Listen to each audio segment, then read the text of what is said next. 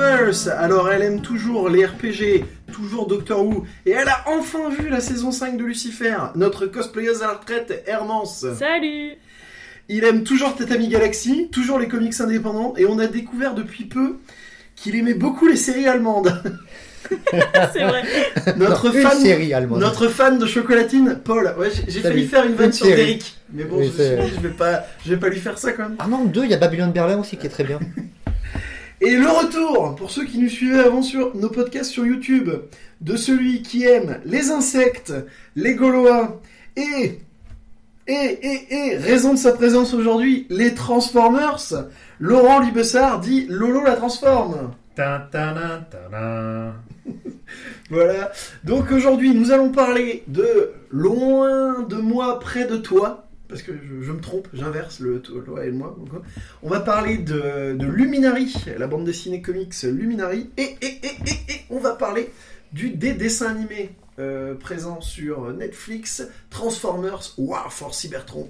En français, je crois que c'est la trilogie euh, Cybertron. euh, ça s'appelle comme ça, un truc comme ça. Euh, Oui, j'ai Ouais. fait gaffe au titre Chap- français. chap- chapitre 1. Ouais, c'est Donc le chapitre 1 qui fait 6 épisodes. On en, on en parlera un peu plus euh, tout à l'heure. euh, tout à l'heure. Donc voilà, donc on va commencer donc par Loin de moi, près de toi. Et je crois qu'Hermance, qui nous l'a proposé, elle va le pitcher. Alors, Loin de moi, près de toi est un film d'animation japonais qui a été proposé sur Netflix. Comme expliqué Paul, il devait sortir au cinéma, mais Netflix l'a repris pendant le Covid. Du coup, maintenant tout le monde a pu le voir. Euh, J'avoue que c'est la bande-annonce qui m'a donné envie de voir ce film. Je trouvais que c'était graphiquement sympathique. Et donc, l'histoire, en fait, ça raconte l'histoire d'une adolescente qui s'appelle Muge. En tout cas, c'est comme ça que les, ses amis la surnomment. En fait, elle s'appelle Mio. Et euh, en fait, elle est amoureuse d'un garçon dans sa classe qui s'appelle Kento et qui lui n'en a strictement rien à faire d'elle, clairement. Et euh, elle, elle croit que euh, il va tomber amoureux d'elle et tout ça. Et en fait, on se rend compte que ces deux adolescents qui vivent très mal leur vie d'ado justement, qu'ils ont du mal à se situer dans leur famille, qu'ils ont du mal à, ils cherchent un peu leurs sentiments, ils ont du mal à se situer à l'école. Et en fait, euh, ça va vraiment être une histoire de, de recherche de soi. Et euh, ils vont se comprendre l'un l'autre au fur et à mesure de l'histoire. Bon, je vais pas tout raconter, mais je vais au moins parler du pitch Ouais, quand on même. va pas spoiler. Comme d'habitude, on spoil Voilà. le plus en deuxième partie du Voilà, podcast. mais je vais au moins expliquer quand même la base parce que bon, on le sait quasiment au début du film et on le voit dans la bande-annonce. Euh, en fait, Muge, pour se rapprocher de Kento, a la capacité de se transformer en chat grâce à. un- On dit pas pourquoi, on dit pas comment. Euh, à la suite d'un festival d'été, elle a réussi à faire ça. Et euh, du coup, elle passe du temps avec Kento en forme de chat, qui adore ce chat. Il est fou de, de ce chat.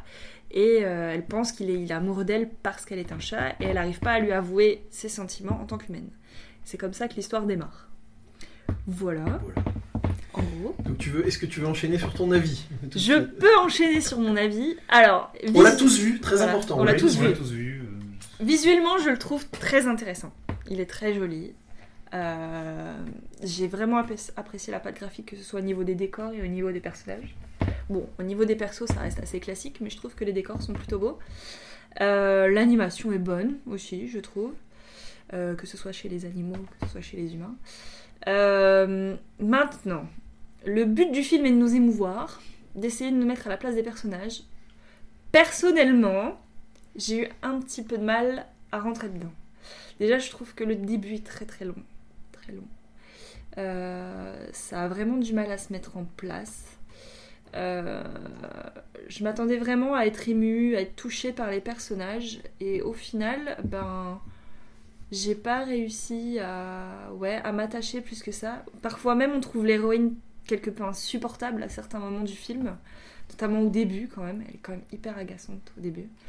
Euh, maintenant, euh, je vais trouver dommage aussi qu'ils aient pas plus exploité le, chat en tant que tel, notamment à la fin du film, parce qu'à la fin du film, bon, je vais, ça y est, attention, spoiler alert, euh, on arrive sur l'île des chats. Et je trouve que cette partie du pourquoi, du comment, du masque, de. Enfin voilà, en fait, elle se transforme grâce à un masque. Et euh, Heureusement qu'on avait dit voilà, j'ai dit spoiler alert, c'est pas grave. Euh, et en fait, je trouve que c'est dommage parce que c'est sous-exploité. On, on comprend pas tout à fait. Bon, on comprend pourquoi, mais je trouve que le côté un peu fantaisiste de l'histoire aurait dû être un peu plus exploité. Après, je pense que n'est pas Miyazaki qui veut, et je Voilà. pense que la personne qui le fait le sait. En gros, c'est une espèce de gros mélange entre du Ghibli et du Your Name, en fait, dans la ça, thématique ouais. euh, abordée, je trouve. Maintenant, euh, j'ai j'ai beaucoup plus été transportée par Your Name justement parce que là vraiment je me suis identifiée au personnage j'ai trouvé que ils étaient beaucoup plus profonds là bah ouais c'est ouais quand même je trouve Mais Your Name, comme celui-là, a beaucoup de mal à démarrer. Voilà. Your Name aussi est très, très lent au une départ. situation bizarre, Ouais. on met un- du temps à comprendre. C'est ça. C'est très identifiable à Your Name au final, parce Mm. que c'est vrai que c'est deux situations un peu fantaisistes qui sont très très très très longues à démarrer quoi. Et c'est vrai que j'ai trouvé ça dommage parce qu'il y avait une bonne idée au départ. Je trouve que l'idée de, de la faire se transformer en chat pour se rapprocher de son, son amoureux, c'était plutôt une bonne idée. Mais ça prend pas en fait. J'arrive pas à... Je trouvais ça dommage quoi. J'ai eu du mal à décoller quoi. Moi, je vais enchaîner. Si... Moi, je trouve que il y a tout. Ouais, il y a toute la bonne Il y a recette en fait. pour, euh, pour que ça soit bien. Et le problème, c'est que ça fait 1h45, ce qui est déjà pas mal, Ouais. et ça va au fond de rien. C'est-à-dire que Mm. euh, même si j'ai pas passé un mauvais moment, hein, Non, Moi, moi je- non plus, hein, je dis, hein, passer un mauvais c'est- très regardable. euh, voilà, je, tu t'ennuies pas trop, un, pas, un petit peu au début. Mm. Mais ce qui est dommage, c'est qu'à la fin. Alors c'est terrible parce que là, je vais critiquer sur un truc où je dis tout le temps depuis peu que ça me gaffe que les films soient plus comme ça. Mais c'est-à-dire que c'est pas forcément une question qu'on n'a pas les réponses, mais je trouve qu'ils sont pas allés assez loin avec quasiment tous les personnages. Mm. C'est-à-dire que tout est un peu survolé, euh, Ouais. la mère euh, qu'on voit, euh, enfin il y a la mère qu'on on comprend pas bien, il y a la belle-mère, c'est pareil, c'est assez survolé, le, le chat de la belle-mère, pareil, c'est un peu la relation avec la copine, voilà un pauvre, un, pauvre flashback et c'est un petit peu, euh, on a essayé d'ex- d'expliquer comme ça et puis voilà, je, je suis un peu, euh, je, je trouve Mhm. qu'on ça survole tout à part effectivement euh, Kento et la fille, euh, et, et même à la fin, bon bah voilà, en fait, c'est, alors ça c'est bien par contre, c'est que à la fin, tout n'est pas résolu, et le seul truc qui est bien, je ne le dirai pas, mais il y a un truc bien à la fin, et que tout n'est pas résolu, mais c'est ça qui est, qui est pas trop mal, justement, contrairement à plein de films maintenant où on, on se veut Mm. de tout boucler, même les sous-intrigues. Là, voilà, il y a l'intrigue principale qui est résolue, mais pas euh, toutes les sous-intrigues. Et, mais en même temps, ils n'ont pas poussé les sous-intrigues non plus. euh, en- Mm. Donc euh, ça, je trouve que c'est un peu dommage, c'est sous-exploité. Je pense que peut-être que euh, 20 minutes en plus, en, en rajoutant des scènes à euh, la copine... Ouais, la limite, en encore. temps, tu le trouvais long à 1,45. Mais tu vois, le truc, Ouais. non, il aurait fallu raccourcir un Raccourcir peu le début, et exploiter un peu mieux ce qui, ouais, comme tu dis, ouais, je suis assez d'accord avec toi. Parce qu'il y a plein de bons trucs à Mm, côté, dans les ça. trucs... euh, et c'est juste suggéré, quoi, en fait. Euh, Ouais. C'est peut-être un bon sujet de série en fait. ouais, peut-être que ça aurait été mieux en série, Ouais, avec un, justement... un animé euh, en série, ouais, peut-être. Avec justement, ouais, pouvant, avec des épisodes justement sur les persos euh, Ouais. secondaires. Mm. Mais euh, bon, en tout cas, après, voilà, c'est pas, Mais c'est agréable à regarder. c'est pas honteux, c'est très bien fait, l'animation est bien faite, mais ouais, euh, Oui, bah oui, je vais enchaîner, oui. Euh... Bah, j'ai pas grand chose de plus à ajouter, ouais, c'est c'est honnête, c'est un film honnête, c'est. Il serait sorti au cinéma sur grand écran, je pense qu'il aurait pas fait tâche, quoi, parce que c'était quand même bien animé, Mm. euh, c'est bien fluide, les, les designs sont sympas, c'est vrai que les chats ils sont bien, quoi. Enfin, l'animation Ouais, des chats, elle, est, des chats est très elle est bien rendue là, quand ils se cassent Mais la il y a gueule une, et tout gro- ça. une grosse ressemblance Mais- avec le royaume des chats à certains moments quand même. Oui, oui, t'as ce côté. Clairement, euh, euh, il y a un gros côté. euh, mais là, est-ce que c'est pas les mythes japonais euh, Si, Si, certainement. mais pareil, le coup avec les, sûr. avec les masques, tu revois ça oui, dans plein voilà, de trucs. c'est ça, euh, ouais, c'est ça, c'est ça. clairement un mythe japonais, on est d'accord. Ouais, ouais, ouais. Le, le- oui, c'est ça, le, le- le fait de pouvoir changer, le fait qu'à chaque Mm. côté euh, super positif, il y a un côté négatif, il y a un Mm. marché en fait. Ouais. C'est, c'est, ouais, c'est ça. Mm. c'est- C'est des trucs que tu retrouves dans toutes les. C'est les jeans, hein. c'est les jeans et les vœux. euh, Enfin, ouais, voilà. Ouais, voilà, c'est le principe. Là, c'est les yokai. les- là, c'est les yokai. Ouais. Mais euh, ouais, moi, en fait, il y a des choses que j'ai. euh, Enfin, j'ai- j'ai- j'ai- je l'ai apprécié. Je suis pas un grand fan. Je trouve qu'il est très bien fait. Mm. Je pense perso qu'on n'est pas le public cible. Non. Euh, Romance et- peut-être un petit peu plus, mais. Bah non, mais tu vois, j'ai préféré Your Name dans la thématique, tu vois. Non, non, mais là, franchement, sur La le type de truc, je pense qu'on est euh, plus sur, sur du public enfant, quoi. Sur, Ouais, je pense. euh, Je pense que ça, ouais, voilà. En fait, oui, moi, tout le long du truc, je me suis dit, faut que je dise à ma, ma nièce Jeanne de le regarder. Bah, moi, je vais essayer de le, le- le voir avec euh, ma nièce et mon neveu. Hein, euh, Ouais, en fait, ça, euh, ça je 15 pense et que 8 c'est ans. plutôt, ouais, voilà. et, et- et de voir un peu quel, quel Ouais. effet ça fait. Mm. Euh, sur le début que tu trouves un peu lent, euh, moi je pense que c'est hyper adapté à un public en salle où tu viens, Mm. Oui. tu, Oui. tu n'as pas envie de zapper parce que tu es au cinéma, tu es concentré ouais. film. rentrer dans le film euh, Et- Ouais. et, et tranquillement. moi j'aimais euh. bien le fait qu'il n'est pas, euh, il ne donne pas les clés tout de suite. Tu, tu, Mm. tu ne comprends pas ce qui se passe, tu comprends pas pourquoi elle est insupportable avec le gars, pourquoi il, ne la, il, ne- Mm. il la déteste, pourquoi elle pense qu'ils ont vraiment un truc à deux parce qu'ils ont, ils ont partagé des moments Ouais. vraiment intimes. Euh, tu mets euh, quasiment la moitié du film à comprendre que le moment dont elle se rappelle, Mm. euh, elle était en chat, Ouais. mais c'est pas. Mais c'est vrai que vous, c'est l'avantage, c'est que je vous avais pas dit exactement ce que, De quoi ça parlait. Parce que moi, j'avais vu la bande-annonce. euh, Ouais. Donc, du coup, moi, je savais à quoi m'attendre. Mais c'est vrai que vous, vous avez l'avantage de l'avoir vu sans. Bah, le... Ouais, mais même, même avec ça, en fait, euh, on, on- on comprend qu'elle va le voir en chat, mais on Mm. comprend pas euh, ce Ouais. souvenir. Parce Ouais. que, au début, moi, ça m'a fait penser à Grease, par exemple, où euh, deux personnages partagent un moment pendant les vacances de Mm. manière totalement hors du temps, et Ouais. revenu à l'école, c'est plus du tout pareil. Ouais. Et là, il y avait un peu ce truc-là. C'est vrai que c'est des- le début de Grise, on oublie en fait. Mais oui, t'as Oui, raison. oui, sur la, sur la plage et Ouais, tout. ouais. euh, ouais. Et, Mm. et- et je- ça, je trouve que c'est super adapté à un public en salle, mais quand tu es devant ton ordi et que du coup tu es habitué à, à- à pouvoir passer d'un truc à l'autre, euh, c'est vrai que c'est- long pour un truc que tu regardes sur ordi ou en ligne en fait. Mm. Du coup là, effectivement, c'est pas le format qui est fait, enfin, c'est pas un truc qui est fait pour ce, ce type de diffusion. Euh, et ouais, c'est après moi j'aime bien justement qu'ils abordent plein de thématiques, Euh, les parents, les parents séparés, Mm. euh, Mm. le fait qu'elle Bah ouais, vive mais- avec le père et que la mère euh, ne s'occupe pas d'elle vraiment. Il y a, il y a- il y a plein de trucs. Après, bizarrement, je trouve qu'ils ont passé trop de temps dessus euh, et pas, pas assez. C'est-à-dire que c'est là, Mm. mais je trouve qu'on passe beaucoup trop de temps avec la belle-mère. Euh, on peut comprendre très vite que la belle-mère fait de son mieux pour euh, que la, la petite se sente bien, mais la petite ne peut pas. Enfin, elle, elle, elle peut rien en fait que la petite se sente bien. Euh, et ça, je trouve qu'ils ont passé trop de temps. En fait, le gamin peut, enfin, le public peut développer ça à partir du- de peu d'éléments Mm. et se redonner plus de temps sur effectivement l'univers qui développe dans la deuxième partie et, et sur, euh, ouais, sur tout cet univers parallèle de chat qui est à Mm. peine évoqué au début ça, et ouais. qui devient. euh, pareil, le twist sur euh, l'inverse, en fait, un chat qui choisit de devenir humain. Mm. Et qui pourrait passer pour être le méchant, mais qui au final ne l'est pas. Bon, là, c'est japonais. hein. Oui, Il n'y a voilà. pas de méchant. Ah, si, mais. Ah, Et même là, oui, enfin oui, voilà, mais ouais. Et euh, non, c'est, c'est... moi j'ai, j'ai, j'ai, j'ai bien aimé. Je trouve que ça peut être adapté à un public enfant, mais effectivement. Quoi. Mais, mais comme tu dis, tu vois, ouais, effectivement, c'est des thématiques abordées pour des adolescents, quoi. Les problèmes de parents, les problèmes de Les l'école. collégiens, les- parce que c'est des collégiens. Et on n'est Ouais, pas c'est le, vrai. on n'est pas le public cible. hein. Non, c'est vrai que nous, on n'est pas le public cible, ouais, clairement. Ils mais, sont en euh, dernière année de collège. ouais. Ils s'apprêtent à rentrer au lycée. C'est vrai que euh, c'est des thématiques qui les touchent plus eux que nous, au final. Tu Moi, vois, je te le, dis, moi, je pense que. le mal-être adolescent et.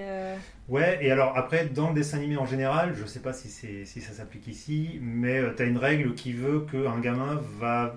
Les gamins veulent toujours être plus grands. Mm. Donc, euh, pour parler à un gamin de 8 ans, tu vas prendre un personnage de 12 ans. Pour parler à un gamin de 12 ans, Ouais, tu vas prendre ouais. un personnage de 15-16. hmm. Là, je pense qu'on est vraiment sur de l'entrée de collège, justement. Euh, Ouais. Je sais pas si au Japon, ils, segmentent autant le, le public, peut-être encore plus qu'ici. Mais je pense que le- l'entrée de collège, ça doit. Donc, je suis curieux de le voir avec ma nièce qui a à peu près l'âge, hein, là. euh. Voir ce qu'ils en pensent. Ouais, ce Ouais, serait ouais. intéressant de voir ça avec euh, un enfant. Mais après, j'aime bien aussi que tout soit pas développé, c'est-à-dire que là, ils abordent vaguement l'histoire de quelques personnages qui ont vécu la même chose Ouais. et qui s'en sont pas sortis.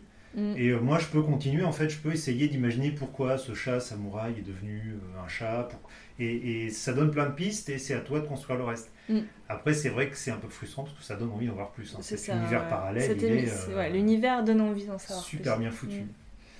Plus que le royaume des chats, Plus ça me encore, fait penser ouais. à Si tu tends l'oreille, euh, Ouais, l'univers qu'elle imagine avec les boutiques Ouais, dans Si tu tends l'oreille qui aura inspiré le royaume des chats Mm. plus tard. Mais quand ils se baladent dans les genres de boutiques de joyaux, de trucs comme Mm, ça, mm, c'est là, euh, là, j'ai vraiment la même ambiance. On est high level. Tu n'as jamais mais vu si tu tends l'oreille Si, si, si, si. Si, bah moi je le préfère largement au royaume des chats. Mais hein, moi pour- aussi. Pour, pour le, la raison qu'il C'est différent. il donne plus à imaginer Ouais. que, que le royaume des chats qui est explicite. Mais voilà. Mais je suis, non, je suis d'accord. Mais en, série, ce serait super. Moi, je pense que Ouais, ça, je trouve qu'en ça série. ce donnerait mieux une, meilleure série Ouais. qu'une. euh, Parce qu'ils auraient pu justement exploiter l'univers. euh. Ouais. Enfin, voilà, un, contre, un avis plutôt positif. Je sais pas si c'est si c'est une histoire originale ou si c'est tiré d'un light novel. J'en ai ou- aucune idée. C'est pas ça que j'ai pas regardé. pas. Après, là, ça me revient au niveau de la réal. euh, c'est vrai que les animes des personnages sont plutôt pas mal. Pour du niveau cinéma, pour le coup, j'ai eu un peu de mal avec tous les décors en 3D. Ils font du mieux qu'ils peuvent pour les intégrer, Mm. mais tout ce qui est ville, euh, véhicule, euh, c'est pas trop Ça mal. m'a moins Ouais. choqué que dans d'autres choses. Moi aussi, mais je que ça franchement, moi, choqué. sur tous les véhicules, sur toute Ben- la partie du début dans la, la zone pavillonnaire, c'est un peu euh, Ouais, moi, ça très m'a fort. pas. Ouais, Quand t'es habitué à voir ce qu'ils font en animation pour les séries animées, Ouais. quand t'as la 3D qui est vraiment là, on peut dire qu'elle est dégueulasse. Ouais, elle est dégueu. Ouais, ouais, ouais. Vraiment, dégueulasse. Il y a une série que je regarde en ce moment qui s'appelle Giabiate. Il y a des monstres. Les monstres ils sont en 3D, mais ils sont dégueux de chez dégueu. C'est trop trop mal fait. Ouais, ouais. C'est horrible. Là, franchement, c'était Bah, potable. c'est- hein, C'est du bon niveau série. Au bon niveau cinéma, je pense qu'il y a un petit peu plus de temps là-dessus. Ouais, on, aussi, on en vient à un autre problème, c'est que maintenant l'animation traditionnelle ça coûte trop cher pour le cinéma, même pour le cinéma, et Mm. donc euh, on. Mm. Ah, là, c'est pas. Non, non, moi je dis pas qu'ils auraient dû le faire en animation traditionnelle. Euh, je Mais- trouve que c'est un, un- un bon expédient d'aller utiliser des modèles 3D pour faire des véhicules ou, ou des maisons. Mais c'est plutôt la, la façon de l'intégrer en Ouais. fait, où il y a, c'est encore à affiner en fait. Il y a quelque chose à trouver, c'est Tu sur la bonne que- voie. Parce Oui, que... quand, tu vois, quand tu vois un véhicule, qu'il- t'as pas l'impression qu'il roule, t'as l'impression qu'il glisse en fin de compte sur la route. Ouais, ouais, ouais. Tu vois, t'as pas ce. Enfin voilà, y a... j'ai trouvé ça un Ouais. peu limite, mais c'était fait honnêtement quand même. Quoi. Mm. C'est- Ils se sont pas foutus de la gueule du monde, mais euh, je pense que c'est un truc à affiner. Mais ça ça m'a un peu, euh, ça, ça- ça a un peu gratté au début quoi. Ouais, quand on est fan de vieilles animations comme moi, comme euh, moi, ouais, je- je- Ouais. Bah, c'est sûr, quoi, surtout si t'as vu Akira. euh. Ah non, tu l'as pas revu aussi. Si, je, Oui, si, mais je ouais. l'ai revu. Ouais. si. Bon, Donc, plutôt positif. plutôt positif, Mais- un bon moment, mais voilà. plus euh, ouais, à regarder avec, avec vos enfants s'ils ont une dizaine d'années. Ouais, voilà. Bon, on va passer donc à la bande dessinée. Ça fait longtemps qu'on n'avait pas parlé de bande dessinée d'ailleurs. Euh, Enfin non, non, non, je dis ça la dernière fois on avait parlé de Super Groom. C'est vrai. On, enfin, on a démonté Super Groom. Putain. Bon, on l'a J'aurais dû pas, être là. J'aurais dû être là. on l'a parce pas l'a démonté. On a dit que c'était Yo- pas. Johan, Johan, et c'était, s'en est donné à cœur joie. Bon, Vous avez que, que le premier tome ou vous avez parlé Ouais, que le de- premier. Ouais, tome. que le premier. Moi, je l'aime bien. Moi, je tiens à dire que Super Groom, il traite de plein de choses, même limite. Ça peut servir de base à. il fallait être là. Ouais, bah ouais. Mais bon, ça peut servir d'initiation au concept anarchiste. Moi, je trouve Oh ça là. vraiment bien. Bon, bref. Euh, aujourd'hui, on va parler de Luminary de Luc Brunswick, de Luc Brunswick, c'est dur à dire, et Stéphane Perger. Donc, euh, moi, j'ai lu les deux tomes. Euh, Paul, tu as lu le tome 1, toi, Oui. c'est ça Et toi aussi, tu as lu le tome 1. Moi, j'ai lu le tome 1. Ouais, j'ai pas. Et Hermance, acheté tu n'as pas lu, tu as feuilleté tout à l'heure euh, quand on, on préparait un peu l'émission. Oui, je vais. Donc, euh, donc pour pitcher, c'est euh, l'histoire d'un jeune bossu qui s'appelle Darby, qui, dans des circonstances que pareil, je ne veux pas trop spoiler, mais euh, va se retrouver investi de pouvoirs lumineux, de force de la lumière, et, euh, et euh, les conséquences que ça entraîne, euh, l'armée qu'il poursuit, euh, les gens qui l'inspirent, euh, euh, ce genre de choses. Euh, et là, vous vous dites peut-être, si vous avez mon âge ou si vous êtes même un petit peu plus vieux que moi, mais un héros au pouvoir lumineux Serait-ce photonique? Eh bien oui et non. C'est-à-dire que euh, Luc Brunswick est un très très gros fan de photonique. Il a failli euh, refaire euh, faire euh, la suite, enfin faire un reboot de la série. Et puis au fur et à mesure de son scénario, il le faisait valider par Siro Tota, l'auteur euh, or- originel de la série. Et, euh, et puis bah, ils sont tombés d'accord pour dire que plus qu'un reboot, il fallait faire un hommage et pas forcément reprendre. D'autant plus que euh, je vais un peu commencer à donner mon avis, mais d'autant plus que le côté super-héros dans la série Luminary est beaucoup moins marqué que dans la série Photonique, aussi pour des raisons d'époque. Euh, Photonique paraissait dans les revues kiosques euh, ou avec des séries Marvel euh, Dans les années. euh, dans les années 80. 80. Dans les ouais. années 80. Les premiers, c'est pas fin 70 Euh, c'est c'est- c'est 80, c'est les premiers numéros sont en, sont en 80. C'est marqué sur le côté, euh, Laurent, regarde du bouquin, parce qu'on a sorti l'intégrale de 82. Photonique. D'accord. Donc il y a quelques adaptations qui sont faites, mais il y a toujours le, le savant allemand qui porte le même nom, c'est le Hen- Henkel, je crois.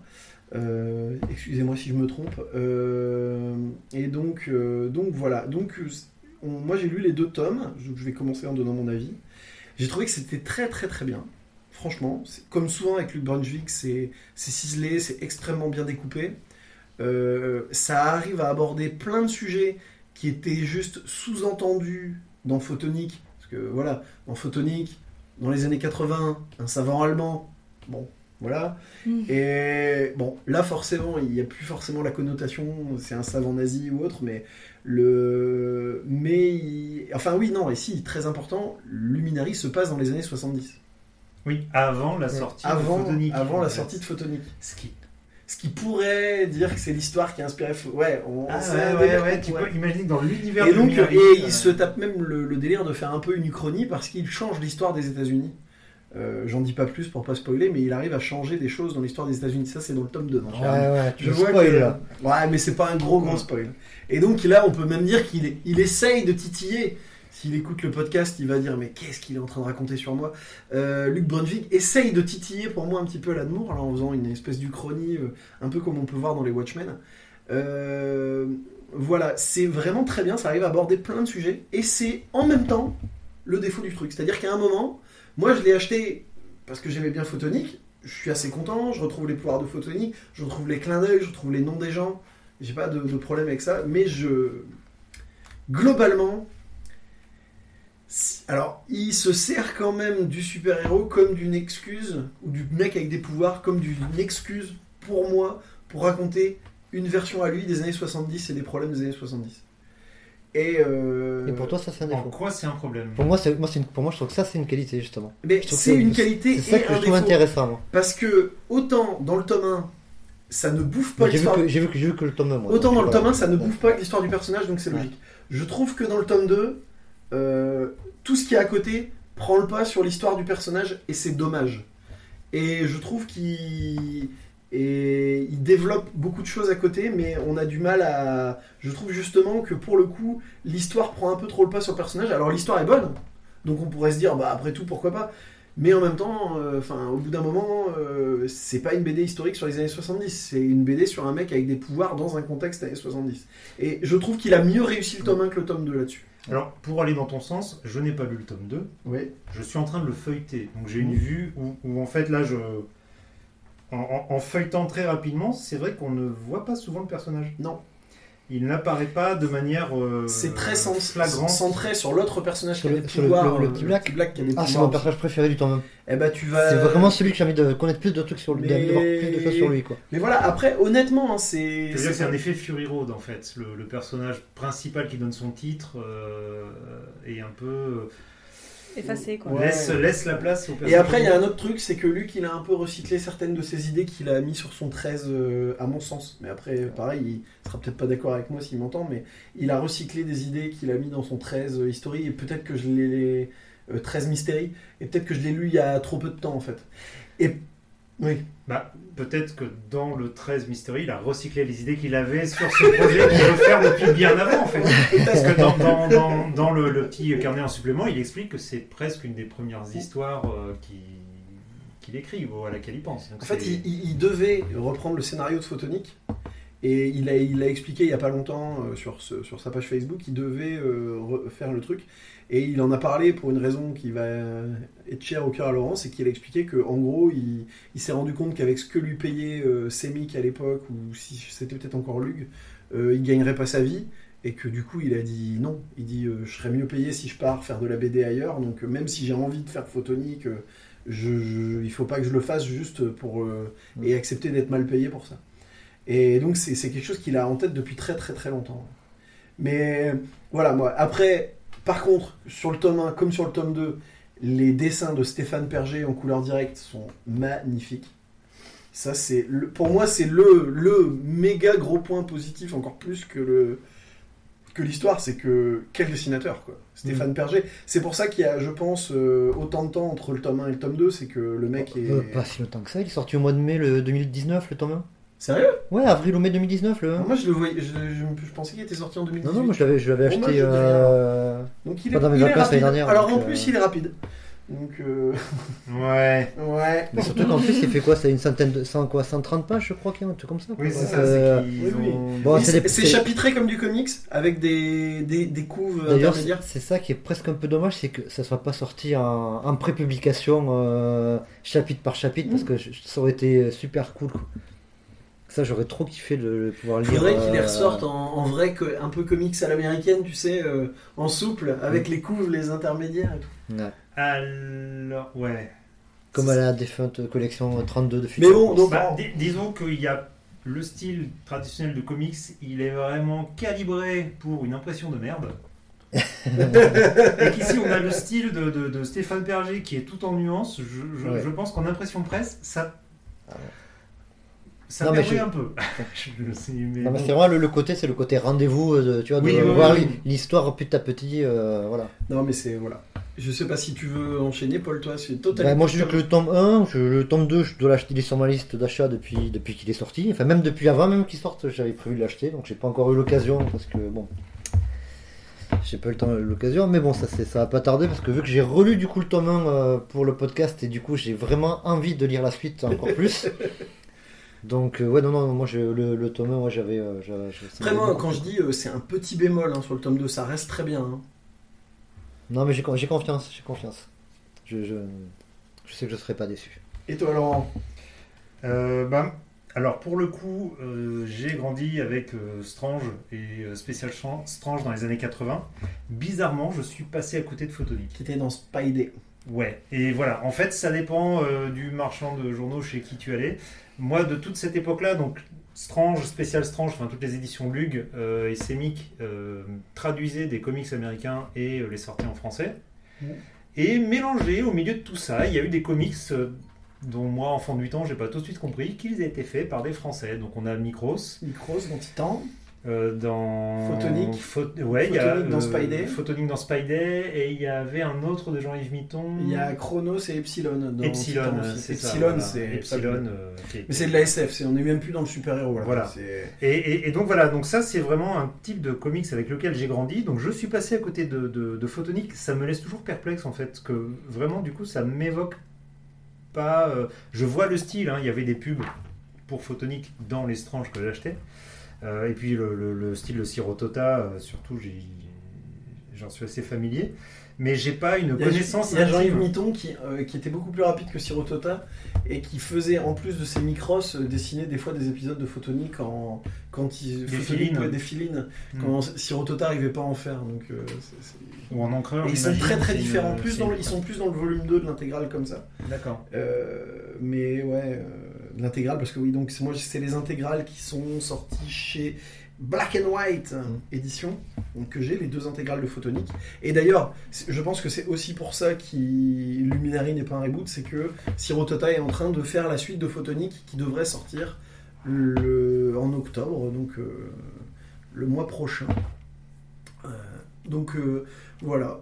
Donc euh, bah euh, on veut pas encore c'est toujours pareil on veut pas trop spoiler euh, donc on peut pas on va pas vous raconter on va pas débriefer mais euh, franchement Luminary c'est là on est tous les trois d'accord pour dire que c'est du très bon Oui, oui, oui. Bah, et, et moi, ce que je dis, c'est que je suis pas familier euh, avec tout ça. Donc, par rapport à toi, Pierre, euh, toi, toi tu, tu connaissais déjà bien. Euh, Photonic, moi j'ai découvert euh, quand ça a été réédité par Black and White. J'avais jamais lu avant Photonic. Parce que pour moi, j'ai découvert certains persos où il y a des choses que vous avez dû voir venir à des kilomètres que, que moi j'ai découvertes. pas tellement parce qu'il prend un peu les trucs à revers Ouais, enfin le vieil allemand là. Quand, Oui. Voilà. Oui. Moi, j'ai- réalisé après en fait que c'était des éléments. euh, et, et- et ce qu'on pourrait craindre en fait dans ce genre de reboot, c'est que ce soit fait pour les fans. Euh, là, ça tient. euh, là on, ça- vraiment ça même quand on ne connaît pas Photonic on peut on, Voilà. peut, on peut attaquer il y a pas de oui. souci Et quand on connaît Photonic, on voit plein de clins d'œil de C'est partout. ça. euh, euh, donc, et dans l'histoire, même s'il y a des, des- des- des tas de changements euh, qui effectivement sont des, des- des thématiques qui, qui- qui traversent un peu toute son œuvre en fait. Euh, et euh, visuellement, en fait, euh, le costume de Photonic est évoqué sans que le personnage ne porte jamais de costume sur les effets lumineux, sur euh, c'est c'est très très bien foutu. Et ouais, ce qui est, ce qui est super, c'est effectivement le, dessin de Stéphane qui est pas du tout axé comics traditionnel, même s'il a déjà fait euh, du, vrai comics, euh, j'entends par là du comics euh, dans la patrie, leur patrie d'origine, les, États-Unis. Parce que Xavier Fournier m'entend, il va, il va tiquer. Et, et- et- du coup, c'est vraiment autre chose. Donc, c'est c'est une réinterprétation complète et, son style de dessin sur le sujet de la lumière, sachant que dans toutes les autres BD, la lumière joue un rôle important dans sa manière de traiter les, volumes. Donc là, c'est presque le sujet idéal, j'étais assez assez convaincu par euh, par ça, même par le format aussi. Je sais pas si c'était prévu pour être sorti au format euh, comics ou euh, au tout début et s'ils ont changé de format en cours de route ou si c'est prévu depuis le départ, mais non, ça, ça- ça fonctionne super bien. Donc, comme vous l'avez compris, on est très enthousiastes. Alors, je ne sais pas si on a convaincu Armance parce que je pense que c'est pas du tout pour elle. Bah, oui et non, parce que effectivement, euh, vous me l'avez plutôt bien vendu. Maintenant, effectivement, c'est pas une thématique qui me. Mais qui me tu l'as feuilleté. Si tu l'avais feuilleté en magasin, c'est pas forcément le genre. Non, voilà. Si, moi, si je l'aurais pas acheté au premier abord, euh, c'est pas mon style graphique ni mon style d'histoire au départ, hein, clairement. Mais, euh, mais je pense que tu l'as bien défendu et que ça peut valoir le coup d'être exploité. Bon, bah écoutez, monsieur, voilà, c'est- pas mal. Si c'était sorti aux États-Unis, personnellement, euh, je me dirais, oh, quelqu'un a déjà dû avoir acheté les droits de ce truc. On va bientôt le voir arriver euh, sur nos écrans. Euh, tu Euh. vois, comme quand tu lis euh, Locked and Key et tu te dis, ouais, quand même, ça ferait bien en série, bim, ça. Enfin, voilà. Euh, là, franchement, Alors là, si c'est acheté pour une série télé, ça va être compliqué en termes de droit quand même. Mais. Parce que c'est quand même grandement inspiré d'un. Enfin bref. Mais bon. Euh, bon, bah voilà, donc euh, avis très très positif sur Luminary, euh, tous les trois là. On aurait... Moi, je- de toute façon, si on l'a, on l'a inséré, mais ça aurait, ça aurait été mon coup de cœur, je pense, euh, de- si on l'avait pas inséré en chronique. Et je tiens à préciser que nous ne touchons absolument rien de la part des scénaristes ou du, du dessinateur. hein. on, est, on est totalement indépendant là-dessus. Donc voilà. Donc nous allons attaquer le cœur du podcast, la raison de la présence de Lolo parmi nous. Attention, Oui, parce qu'il a ramené les Transformers, hein, bien sûr. Donc le bruit que vous venez d'entendre, c'est le bras d'Oméga Suprême. Du coup, il y en a partout. Du coup, il n'y en a pas. On mettra une photo sur le- la page des Troopers, vous verrez. Euh, donc, euh, donc voilà, donc on va parler de Transformers War for Cybertron. Et attention Laurent, tu vas faire tomber des Transformers, ça va faire du bruit. Il essaye de mettre un robot sur une épaule. C'est, alors c'est, c'est extrêmement visuel ce qu'on raconte, du coup c'est- ça doit être chiant à écouter. Mais voilà. t'es Donc- pas obligé de commenter mes bêtises. Hein. c'est- Donc, mais C'est tu parce vas qu'il faire a peur que tu le fasses Ouais. tomber. Oui. donc, Transformers War for Cybertron. Donc tu vas nous faire le pitch là. Alors, War for Cybertron. On va voir. Ah, va. Ou, euh, enfin, voilà. Euh, alors, euh, pff, par où commencer Par où commencer Par où commencer? Le pitch de la série en lui-même ou le contexte de la série? Non, le le pitch. pitch. de la série. Le pitch de la série. Euh, alors, il s'amuse à reprendre les thématiques de la première série de 1984 tout en les déformant. Ça y est, je suis Euh, perdu. Ça met un pitch. C'est Il un a, il déjà donné son Bah. avis en Non, fait. non, non, non, non, non, c'est le, le principe de base. Bon, je vais vous faire le pitch alors. Donc, euh, nous avons euh, une guerre sur une planète robotique, donc tous les habitants sont robotiques. Enfin, ceux qui sont pas encore au courant, euh, Cybertron. voilà, Cybertron, Cybertron. Ah, c'est ça le titre alors. Ouais, ouais, ouais. Je comprends mieux, alors.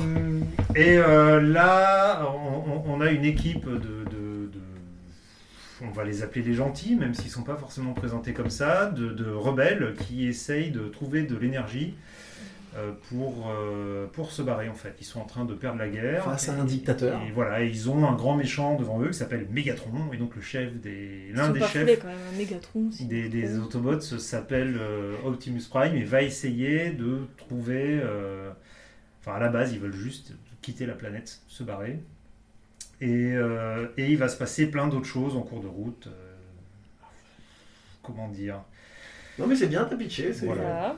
Ah, d'accord. Et- C'est le pitch, c'est vrai. c'est pas En gros, moi, si j'avais pu, je vous aurais fait un pitch marrant, mais c'est- j'aurais pu, dire, j'aurais pu dire, bon bah en fait c'est euh, une révolution prolétaire avec euh, les gens dans les mines qui, qui, qui s'allient aux, aux bourgeois de classe moyenne pour renverser les gens. Et le problème c'est qu'il y a un des trois leaders qui devient un dictateur et t'as les deux autres leaders qui décident de mener la résistance.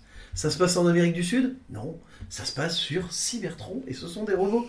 Mais, alors là, tu, tu m'as demandé un pitch, mais ce truc-là, il le développe euh, sur le troisième épisode, je pense. Ah, c'est pour ça que Oh, j'ai- ils, le disent, ils le disent au début. Et euh, c'est évoqué, et on, mines a- ensemble. enfin, on arrive à la fin de la guerre, donc tout ça est déjà joué depuis longtemps. encore. Oui, mais. C'est d'ailleurs pour nombre de fans un souci, en fait. Bah, C'est même un souci pour les non-fans. hein. Bah, C'est-à-dire que c'est Parce pas que expliqué. moi, personnellement, Transformers, je sais, c'est des robots qui se transforment en camion, en voiture. Voilà, moi c'est pareil. C'est ça. ouais, J'ai vu aucune série télé, j'ai vu aucun film. Toi, t'avais vu un film. Donc la série, je suis arrivé au début, je comprenais rien. bah voilà. J'ai rien compris. C'est au début, quand ils ont parlé de cette série, euh, ça a été vendu comme on va vous raconter les origines de pourquoi il y a la guerre entre les Autobots et les Decepticons. Sauf qu'en fait. Donc ça, devrait être, ça aurait dû être un bon point d'entrée justement à l'univers. En fait, justement, moi, ce qui aurait été intéressant, je trouve, ça aurait été de voir la, les, les- ce qui se passe avant, qui sont les conséquences. Euh, C'est-à-dire que, Voilà. C'est-à-dire que ça aurait, on aurait dû voir Optimus, Ultra Magnus, Megatron. Attention, là, c'est technique. Ultra Magnus. Ultra Magnus, Opti- euh, il le montre parce qu'il l'a ramené, bien sûr. Vous entendez Optimus rouler, Prime et euh, Megatron. vous entendez rouler euh, Ultra Magnus vers, vers sa perte. qui, qui, est- qui- qui ont été les leaders d'une révolution euh, sur une planète. Sauf que là, euh, c'est la fin, quoi, effectivement. euh, et euh, il y, a des- il y a des robots qui sont opprimés et des robots. En fait, Ouais. c'est comme si tu prenais la guerre du temps, Ouais. mais à la fin. Ouais, c'est ça. Oui, Ouais. Et alors La guerre du temps de Doctor Who. De Doctor Who, oui. Voilà. du coup, au lieu de refaire, enfin, au lieu d'expliquer euh, tout ce qui se passe et à la limite de finir cette série sur le premier épisode de la série 1984, 84 de l'année, hein, pas, euh, Oui. pas George Orwell. Euh, donc le, le premier épisode de la série dessin animé des Transformers.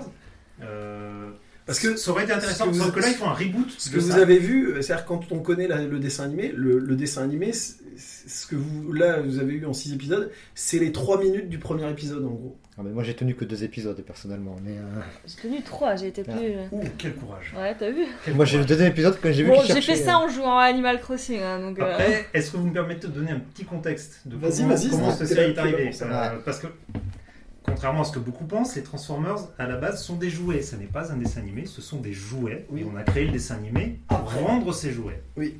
C'est un, le, le dessin animé D'ailleurs, produit dérivé. Si vous voulez comprendre vraiment l'histoire des Transformers euh, de A à Z, des jouets et qui ont donné la série, je vous conseille l'épisode dédié aux Transformers de Toys That Made Us sur Netflix, qui explique vraiment très très bien, en une demi-heure, en ouais, moins d'une heure, Voilà. toute l'histoire des Transformers. J'y ai appris des choses. Oh. C'est dire. Si même Vous toi, t'as appris euh, des trucs. Voilà, voilà, voilà. En tant que fan de Transformers, on en apprend. euh, Et, et donc, il y a eu un grand tournant. Donc, ils ont fait ça. Ils ont fait une gamme de jouets et puis développé des dessins animés pendant euh, pas mal de décennies. La seule exception, ça a été le film de 1986 où ils ont créé des designs pour le film qui ont été adaptés en jouets, mais c'est arrivé une Il y a fois. eu un film en 86. 1986. Un, un dessin animé qui est sorti aussi. Ah d'accord, ok, Un d'accord. Ah, un animé au D'accord, parce que j'ai Un, dessin animé long métrage c'est Transformers The Movie. connu pour être la dernière apparition cinématographique de d'Orson Welles. Il a fait la voix d'un des personnages et il est mort juste après. C'est le dernier film au cinéma d'Orson Welles. Merde. Ah con finir sur ça. Voilà, voilà. Donc quand Leonard Nimoy a fait la voix d'un c'est dans les films de Michael Bay, on a eu peur qu'il meure juste après et qu'il ait la même malédiction. et c'est- c'est et c'est surtout scénarisé euh, et c'est surtout scénarisé par euh, des mecs de chez Marvel et euh, c'est l'histoire d'un gros monstre mangeur de planètes qui Oh. détruit Megatron pour en faire son héros qu'il renomme en Galvatron. Mince alors. Donc, euh, Ça Mais nous rappelle quelque vient chose. D'où ça vient? Enfin bon, mais voilà. bref, non mais si ça Du c'est du t'as coup, pas de mec, t'as pas un mec qui fait du surf et tout euh, Non, non, non. Rien. N'importe. Mais jusqu'au début des années 2000, euh, c'est ce qui s'est passé à peu près de manière constante. On fait des jouets, on crée un dessin animé. Mm. Michael Bay est arrivé pour faire les films. Et là, ils lui ont dit Bah alors, euh, on va faire des jouets. Et il a dit Allez vous faire voir, moi je vais faire mon film, démerdez-vous ensuite. Est-ce qu'on peut dire que ce que fait Bay c'est des films? Mais bon ça c'est une autre question. Du cinéma. Moi, tout ce Je que je sais pas, ça peut pas ça du Tout ce que je retiens des films Transformers, c'est euh, du bruit et des éclats de verre. Voilà, beaucoup. Beaucoup. T'as beaucoup d'immeubles avec des verres, du verre qui se casse. C'est tout ce que j'ai retenu. Sponsorisé par Carglass. voilà, Et c'est ça. des, et des militaires. T'as pas vu le meilleur des des des, des, six- des six. Ah, mais qui n'est pas de Michael Bay. Alors, revenons, re- revenons-y. Michael Bay euh, envoie chier euh, donc ses commanditaires et leur dit Je fais mon film, démerdez-vous ensuite pour faire des jouets. Ce que les designers japonais et américains ont essayé de faire, ça a été très compliqué. Euh, on a eu plusieurs gammes de jouets, on est arrivé à quelque chose de, de- de bien. Mais ça a donné le ton pour tout le reste. C'est-à-dire que toutes les séries dessins animés ensuite, euh, Transformers Animated, Transformers Prime, ont Ne été. dis pas de mal de Transformers Animated.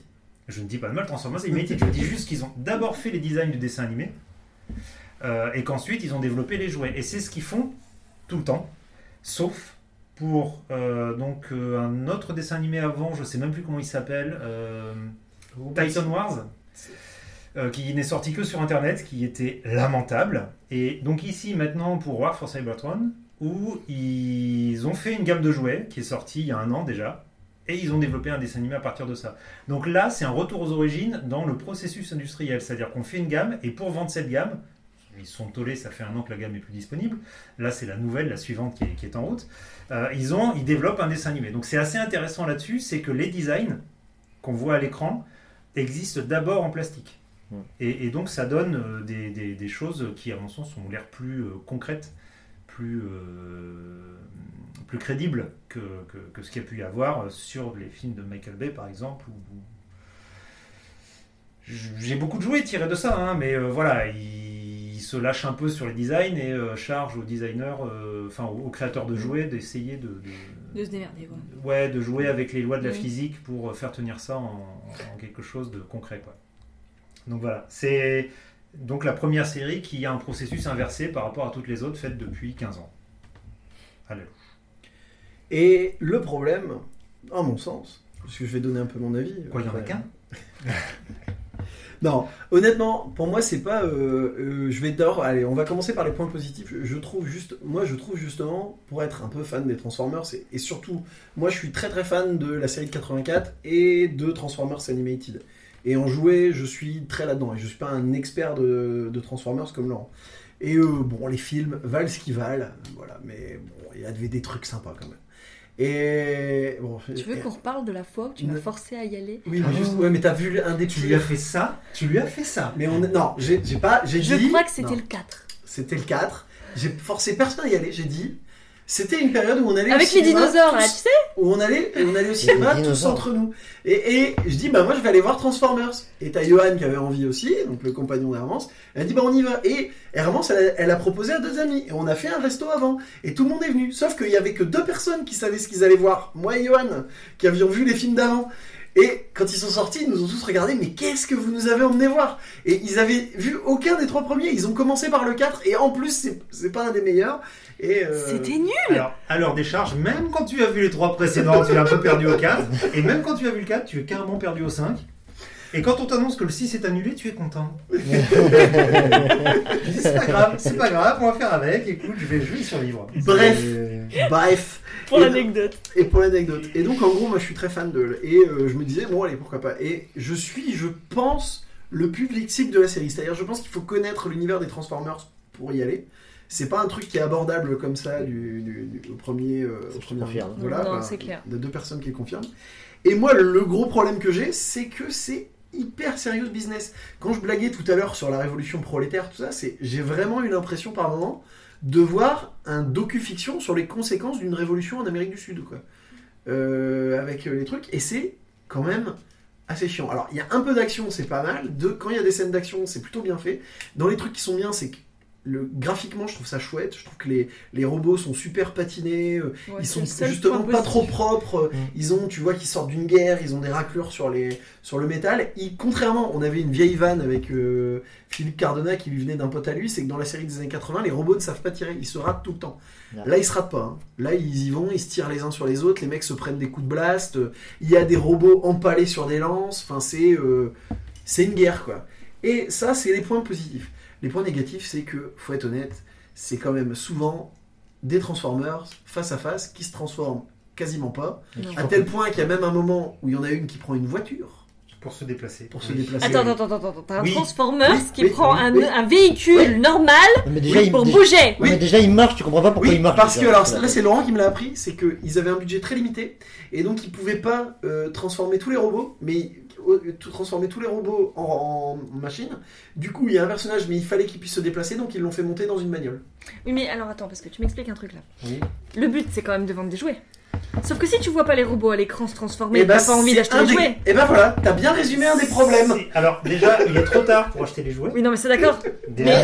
Et en plus, ils choisissent d'aller euh, axer ça sur un des personnages principaux, de, de- un des personnages marquants de la vieille série, Bumblebee, qui n'avait pas de jouet à l'époque. Où, où c'est sorti. Donc, ils ont créé un personnage, ce- le Bumblebee qu'on voit à l'écran. Ouais. Euh, donc, un jouet va sortir bientôt, mais avec un véhicule terrestre. Euh, Mhm. Il n'a pas de mode véhicule. Et du coup, ils Tu ont le juste vois créé un mode robot. Ils ont juste créé un mode robot, ils n'ont pas créé de mode véhicule, on ne le voit jamais se transformer. D'accord.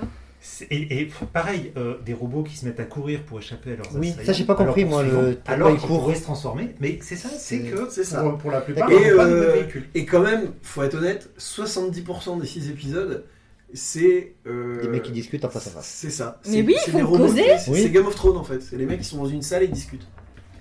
C'est méchant pour Game of Thrones. oui, je sais. mais, euh, C'était volontairement provocateur.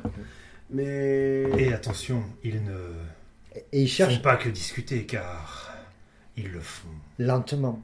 gravement. Non, mais lentement, parce que moi j'ai vu un épisode en accéléré un petit peu. C'est vrai qu'il Et- gravement. Mais Il parle normalement presque quand quand tu mets en accéléré. Ce que tu viens de faire, tu vois, de compléter la phrase, Oui. j'ai pas arrêté de le faire tout le long, quoi. J'étais là, tu, tu- il, Ah, il faut trouver les mots à la fin. Alors, mais ils mettent tellement de temps à compléter leur phrase que, que c'est un, enfin voilà, c'est- Et ça, puis- ça- ça devient un jeu. Quoi. Et puis, il faut être honnête, un des trucs qui caractérise quand même même les films, et alors les films, on peut, c'est critiquable sur le niveau d'humour parce que c'est Michael Bay, mais que ce soit le dessin animé de 80, de 84 ou euh, Transformers Animated, qui est pour moi une des meilleures adaptations de ces dernières années, c'est qu'il y a quand même de l'humour. Là, il y a zéro humour, c'est serious business à fond. Ah non, attends, ils vont chercher un à 20 faces. Pour, euh, pour resetter le monde. Moi j'ai compris ça. Ouais. Ils cherchent Ouais, un 20 faces pour resetter le monde. Non, pas pour inciter le monde, pour. Non, pour tous les manipuler, pour qu'ils Voilà. deviennent tous des Et Decepticons. tous dans les ténèbres, pour les lier. Attends, attends. Ah ouais, c'est- Eh, j'ai regardé de loin, mais j'ai suivi. Non, mais le. le... Un dé à 20 faces. Ah bah, je suis désolé, ça Le ressemble, ça ressemble à ça. Mais, mais c'est au-delà de. Parce que tu as une autre série qu'il faudra que tu regardes absolument. Ça, il va que vous regardiez absolument. Mm, C'est. Transformers Prime. Non, Alors j'ai essayé le premier épisode, du coup, Parce que, alors moi, je je suis me suis trompé. Ah Et alors, Transformers Prime, le premier. Mais c'est moche. Ah non Oh si, purée, j'ai La- j'ai regardé, j'ai dit c'est imbitable visuellement, c'est impossible. Ah, attends, C'est trop laid. Ça marche vachement Ah mieux non, c'est trop là. trop laid, j'ai trouvé Mais ça moche. Pour le coup, l'écriture des personnages est pas joyeuse, mais euh, t'as pas envie de les baffer tout le temps, et surtout ils sont tous différents. Euh, Non mais attends, t'as vu les humains? Ils sont horribles. Ah non, mais non, mais oui. Il y a des humains dans Prime. enfin, oui, il y a des humains dans Prime, mais dans tout. Enfin Non, voilà, chaque fois dans ce genre de truc, quand il y a des humains. Si ça- vous voulez voir, moi, à mon sens. Attends, t'as vu les humains dans Toy Story 1 Oui. Sérieux? Oui, font c'est l'époque aussi. Là, c'est un truc de maintenant. Bah non, ça. Ça a 6 ou 7 ans, voire plus, et, euh, et c'était à la télé. C'est quand même moche, hein. Perso, je trouve ça laid. hein. Si, si vous voulez voir dans une vraie série euh, d'animation au-delà de. On est en train de parler de plein d'autres choses que Transformers. Bah euh, oui, parce qu'elle est mauvaise cette série. hein, On, on rigole, on raconte des conneries, mais c'est Transformers Animated. Fait par Sean Galloway, le même personne qui a fait Spectacular Hein euh, Spider-Man. Non, Pas non, fait non, par- non, non, non, Si non, Sean non. Galloway, il a fait des designs. Il a fait des, des, des- des études préliminaires, mais c'est. euh, Bah, comme sur Spectacular, bien sûr qu'il y a des showrunners derrière, mais. Non, non, non, non, non, il a fait trois dessins, faut arrêter. C'est euh, Derrick Wyatt qui a fait tous les designs. Derrick Wyatt. Un grand fan de Transformers, et pour le coup, il a, il a, quand il a fait ses designs, il a pensé aux jouets. Tu vois, ils lui ont pas demandé, il l'a fait quand même. Il a pensé aux jouets, et après il était en relation avec les designers de jouets. il a- enfin voilà. Et, euh, c'est- Bon, en gros. Une. Mais clairement, là, on peut être sombre euh, sans avoir un ton euh, chiant et lourd. Et, et là, c- ils, veulent être sombres, mais au niveau de la direction artistique, ça donne n'importe quoi. Puis moi j'ai du mal avec le public cible de la série War for Cybertron. C'est-à-dire que euh, dans l'absolu, quand tu vois l'histoire, tu te dis que la cible c'est toi et moi, dans le Euh, sens où il faut, euh, il faut, il faut connaître un peu l'univers des Transformers. Parce que si voilà, il y a, en fait si, il- pareil dans les points positifs, quand tu es un fan des Transformers, c'est qu'il y a du fan service. Il y a bah je veux, bah, voilà, je spoil un peu, mais c'est pas pour rien que Laurent a ramené Omega Suprême ce soir. C'est-à-dire que, bah, je vais spoiler, c'est à un moment il y a, 55 cm de bonheur. il y a, il y a Oméga Suprême qui, qui sort du sol pour les aider, et tu dis ouais putain c'est Oméga Suprême, c'est énorme et tout. Mais voilà, c'est- mais, et puis à la fin tu dis ouais voilà, et c'est bon, ah bah c'est fini en fait. Mais Et- c'est c'est pas tout à fait ça. Pour moi, euh, c'est fait pour le gars qui a vu Transformers quand il était petit, qui a notre âge, et qui s'en est foutu depuis en fait, et qui là voit ça passer, fera Hey Transformers ah bah c'est sûr que Mais si tu suis ça depuis des années, en fait, t'apprends rien. Il n'y a, y a- y a rien de mieux là-dedans que ce qui a été fait ces dernières années. Et surtout, tous les éléments intéressants là-dedans, guerre, euh, enfin, conflit politique, euh, euh, approfondissement des motivations des personnages, ça vient des comics de chez IDW. Ça a été développé sur euh, 13 ou 15 ans. Ils ont fait un super boulot. L'univers des Transformers a vraiment été développé à ce moment-là et avec plein de trucs super intéressants. Et tous les trucs qui peuvent vaguement être cool là-dedans, ça vient de ce comics. Mais une fois que tu as lu le comics, ça, ça n'est qu'une pâle copie, quoi.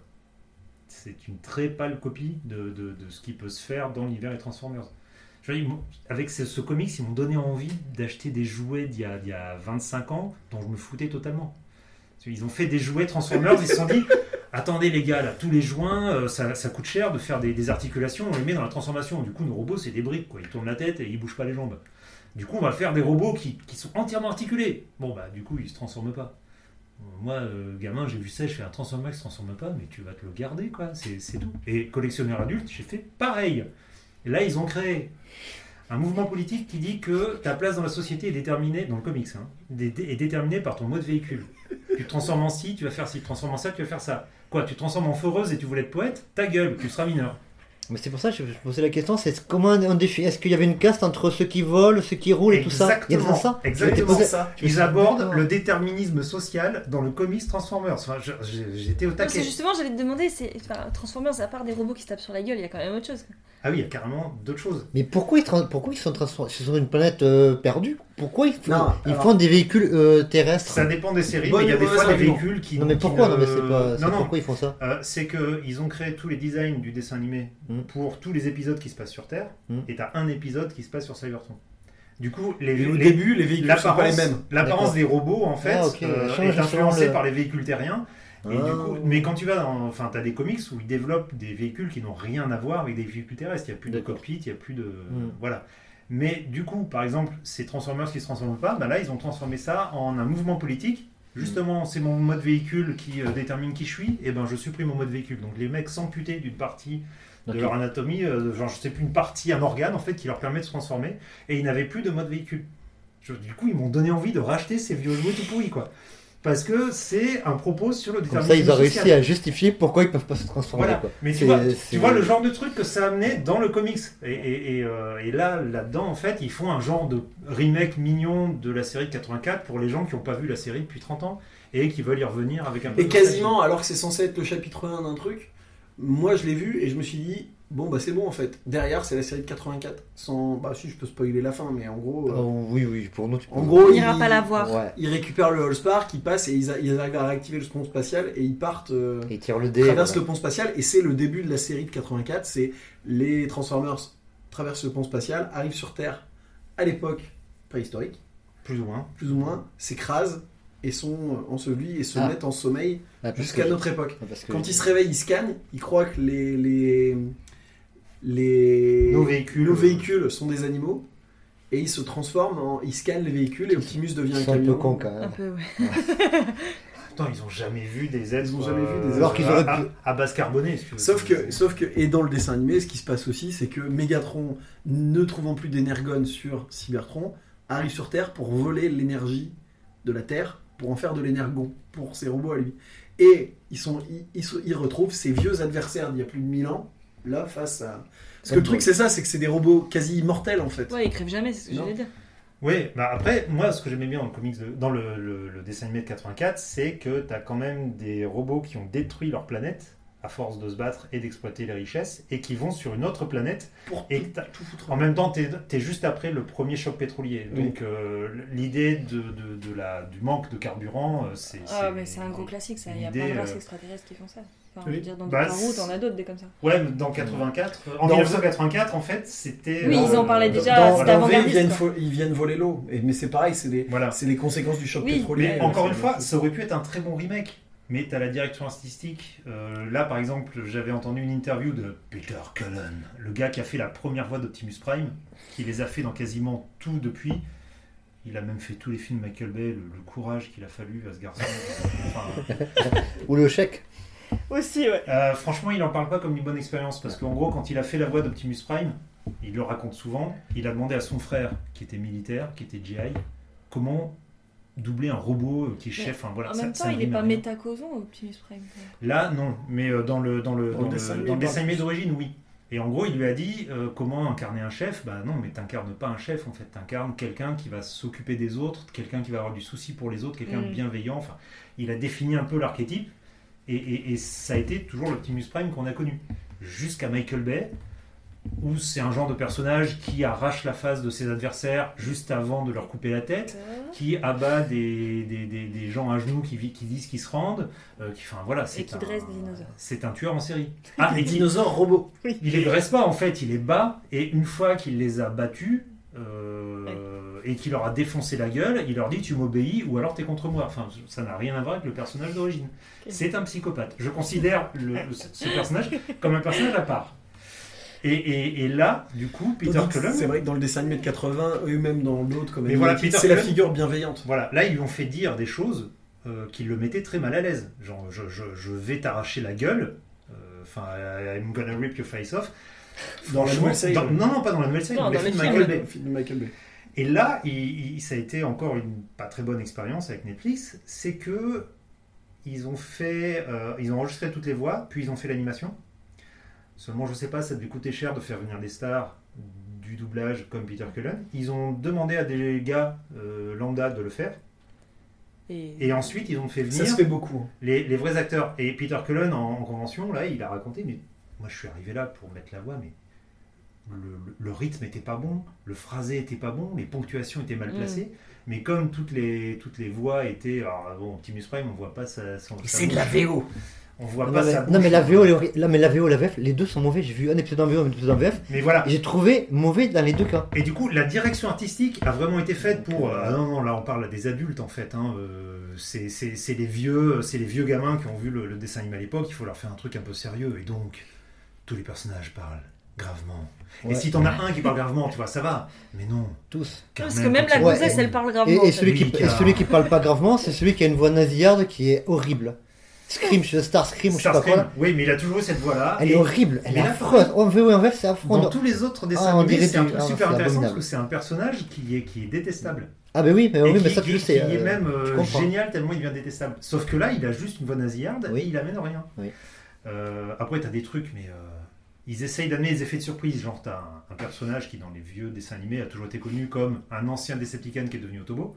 Là, il est encore Decepticons. Tu te dis, ouh là là Quelle va être la surprise? Tous les Decepticons ont les yeux rouges, lui, il a les yeux bleus. Tous les Autobots ont Mais les tu yeux le, bleus. tu le captes direct, tu dis, lui, Euh, il va trahir les méchants et il va rejoindre les gentils. Ou, euh, Bah, comme tu connais les persos, c'est obligé. Mais bah non, mais même, Non, ça se voit direct. Non mais là c'est un truc hyper basique qu'ils auraient pu changer. Ils, enfin voilà et, et alors euh, il y, a, il y a des questions de budget donc pour ça du coup la direction artistique et le budget des, des doublages voix tu te retrouves à avoir des trucs quasiment pas rattrapables même avec des pros comme Peter Cullen. Apparemment j'ai pas encore testé. Il y en a beaucoup qui ont dit que la version espagnole était nickel et qu'ils ont réussi en fait à contrebalancer ça. Voilà, que tal Soy un transformant Et ben pour le coup il n'y a pas le côté nous devons partir car la situation est Tu vas regarder l'espagnol du coup. quoi. Bah, je vais essayer deux épisodes en espagnol, sérieusement, avec, des- avec les sous-titres en Il français. faut essayer en jap, peut-être que ça passe. Il y a Et peut-être franchement, peut-être une version hongroise, euh, polonaise. euh, euh, euh, Serious Business, il se pose là aussi. Donc, Ouais, euh, non, non, mais enfin, franchement, ils ont essayé de faire plein de trucs. Soit ils s'en sont pas donné les moyens, donc justement ne pas créer de mode véhicule à plein de robots euh, Mm. qui avaient des modes véhicules. Là, c'est peut-être un peu la limite de ce que j'expliquais au début. Il y a une gamme de jouets, ils en ont tiré un dessin animé, c'est qu'ils ont utilisé les persos qui étaient dans la gamme de jouets. Ce qui n'était pas toujours très pertinent parce que la gamme de jouets n'a pas été faite avec un scénario. Hmm. Donc ils n'avaient pas tout. Genre Bumblebee n'était pas disponible dans cette gamme de jouets. Euh, alors que c'est un personnage central du, premier épisode. Donc là, ils ont été un peu forcés de le faire. C'est un peu le côté euh, pervers de, l'idée euh, qui me tient moi à cœur d'aller faire des jouets et d'en tirer un dessin animé. Ce qui était la base des années 80. Ce qui était à base des années 80. Mais bon, l'industrie. Bref, tout est- ça pour dire que c'est nul C'est- pas regarder. non, regardez ouais. pas, regardez pas. Non, honnêtement, Mais- si vous avez, si vous avez du temps, euh, Regardez et plutôt que le, vous avez envie de plutôt voir le les film, plutôt le Transformers, film, euh, le film qu'on a vu là, loin de moi, près de toi. vaut mieux, franchement, vaut mieux. Euh, non, si vous voulez voir du Transformers, alors je suis pas de la vie d'Hermance. euh, L'animation est j'ai pas vu Prime. plutôt très bonne. Prime Moi, j'aime pas. ou Animated ou Animated. Cyberverse qui passe en ce moment. Alors ça, j'en ai vu deux épisodes euh, dans- sur les conseils de Laurent euh, pour me, me nettoyer les yeux après avoir vu euh, War for Cybertron. Et ouais, c'est pas mal. Et alors, c'est des petits épisodes de, de 10-15 minutes, donc c'est ça, ça se regarde assez bien. C'est la- les- l'animation, c'est mais c'est vraiment dans la veine de Justice League Action euh, qui Carrément. passe. C'est des, des- des petits épisodes de 10 minutes, un quart d'heure qui sont absolument pas interconnectés, avec pas une histoire, qui sont faits pour être vus. T'as vu que les premiers alors Ouais, j'ai vu que les premiers. Ouais, ouais. Ah, ok. Ouais, ouais. Euh, Non, mais sinon, si vous voulez voir un truc avec des robots, Et franchement, et, et c'est plutôt joli. Maintenant, par contre, euh, voilà, euh, les décors sont en 3D et là, c'est pas du tout la même Bah, je trouve que c'est beaucoup mieux intégré parce que tout Ah a bah, la même moi, gueule. Quoi. Pas moi. Tout a la même gueule. Mais après, voilà. Mais honnêtement, pour la... j'ai vu que deux épisodes, mais je pense que je continuerai. C'est, plutôt sympa. Non, mais sinon, pour avoir des robots avec une, une histoire, avec une origine, avec des robots, faut regarder la série Gundam The Origin, et là, c'est vachement bien ani- animé, et, euh, et l'histoire, elle est vachement bien, quoi, c'est tout. Non, mais voilà, moi, je, je- moi ça m'empêchera pas d'acheter des jouets, hein, euh, des, Ah bah de, non, de- mais- de bah. Transformers, mais franchement, j'aurais pu vivre sans ce truc. Et, euh, et c'est un peu dommage parce qu'on était tous un peu. Ce truc, c'est une très bonne. euh, Ouais, voilà. très bon Après, c'est mieux que ce qu'il avait fait avant, fait par Machinima, qui s'appelle Titan Wars, qui était en trois, euh, Non, trois morceaux. Là, là, euh, là, c'était pire que tout. Là, Bon, bah, comme vous l'avez compris, on ne le conseille pas. mais ça aurait été l'occasion de parler Transformers et d'écouter Laurent parler Transformers, ce qui est toujours. Mais, Très intéressant. enfin, ouais, mais bon, voilà, il y y a tellement de choses à conseiller. Enfin, les comics de chez DW, c'est à lire. Le film Bumblebee, pour le coup, n'est pas un chef-d'œuvre, mais comme il passe après 5 Michael Bay, il a l'air génial. Déjà, le personnage. Il m'a convaincu, je l'ai pas vu, mais il faut que je Le, le personnage choisit ce qui lui arrive. C'est une fille qui veut avoir une voiture, elle n'a pas les moyens et elle va tout faire pour avoir cette voiture. Elle va travailler, elle va essayer de la réparer elle-même et tout et tout. Dans les films de Michael Bay, le gamin veut une voiture, son père va lui en acheter une. Et à peu près tout ce qui lui arrive, il ne choisit pas, il ne fait que subir. Et le truc est écrit comme euh, tu es transporté par l'action et, et rien ne se passe. Là, dans, dans- dans le film Bumblebee, pour le coup, la gamine choisit, Mm. elle doit assumer les choix, elle en fait des mauvais. C'est super intéressant. Mm. T'as une vraie évolution au cours du. Là, Je- euh, je- je- il faut que je le vois, tu, m'as, tu me l'as vendu, moi. Franchement, euh, Et en plus, c'est fait par. euh, alors, j'ai oublié son nom et je vais avoir honte. Euh, le gars qui est euh, un peu aux manettes des studios Laika et qui font de l'animation en image par image avec des marionnettes à la base. C'est le premier film qu'il a fait, Tran- Transformers Bumblebee, avec des vrais acteurs. Euh, sinon, ils ont fait Coup de Two Strings, les Box Trolls, euh, Ah oui, euh, c'est des bons, quoi. Co- Coraline aussi. euh, Coraline. Et, euh, le truc avec le samouraï, c'était quoi ça? C'était. Coup de Two Strings. Ouais, c'est ça. Qui est, qui ça. est, voilà. Ouais. Voilà. Donc là, il t'a vendu Bumblebee. Non? Hmm, Non. Je sais pas. Éventuellement, si ça. C'est pas un chef-d'œuvre, dessus, mais il se voilà. regarde et t'as pas honte à la fin. Ça aurait été un très bon premier, en fait. Oui. Oui.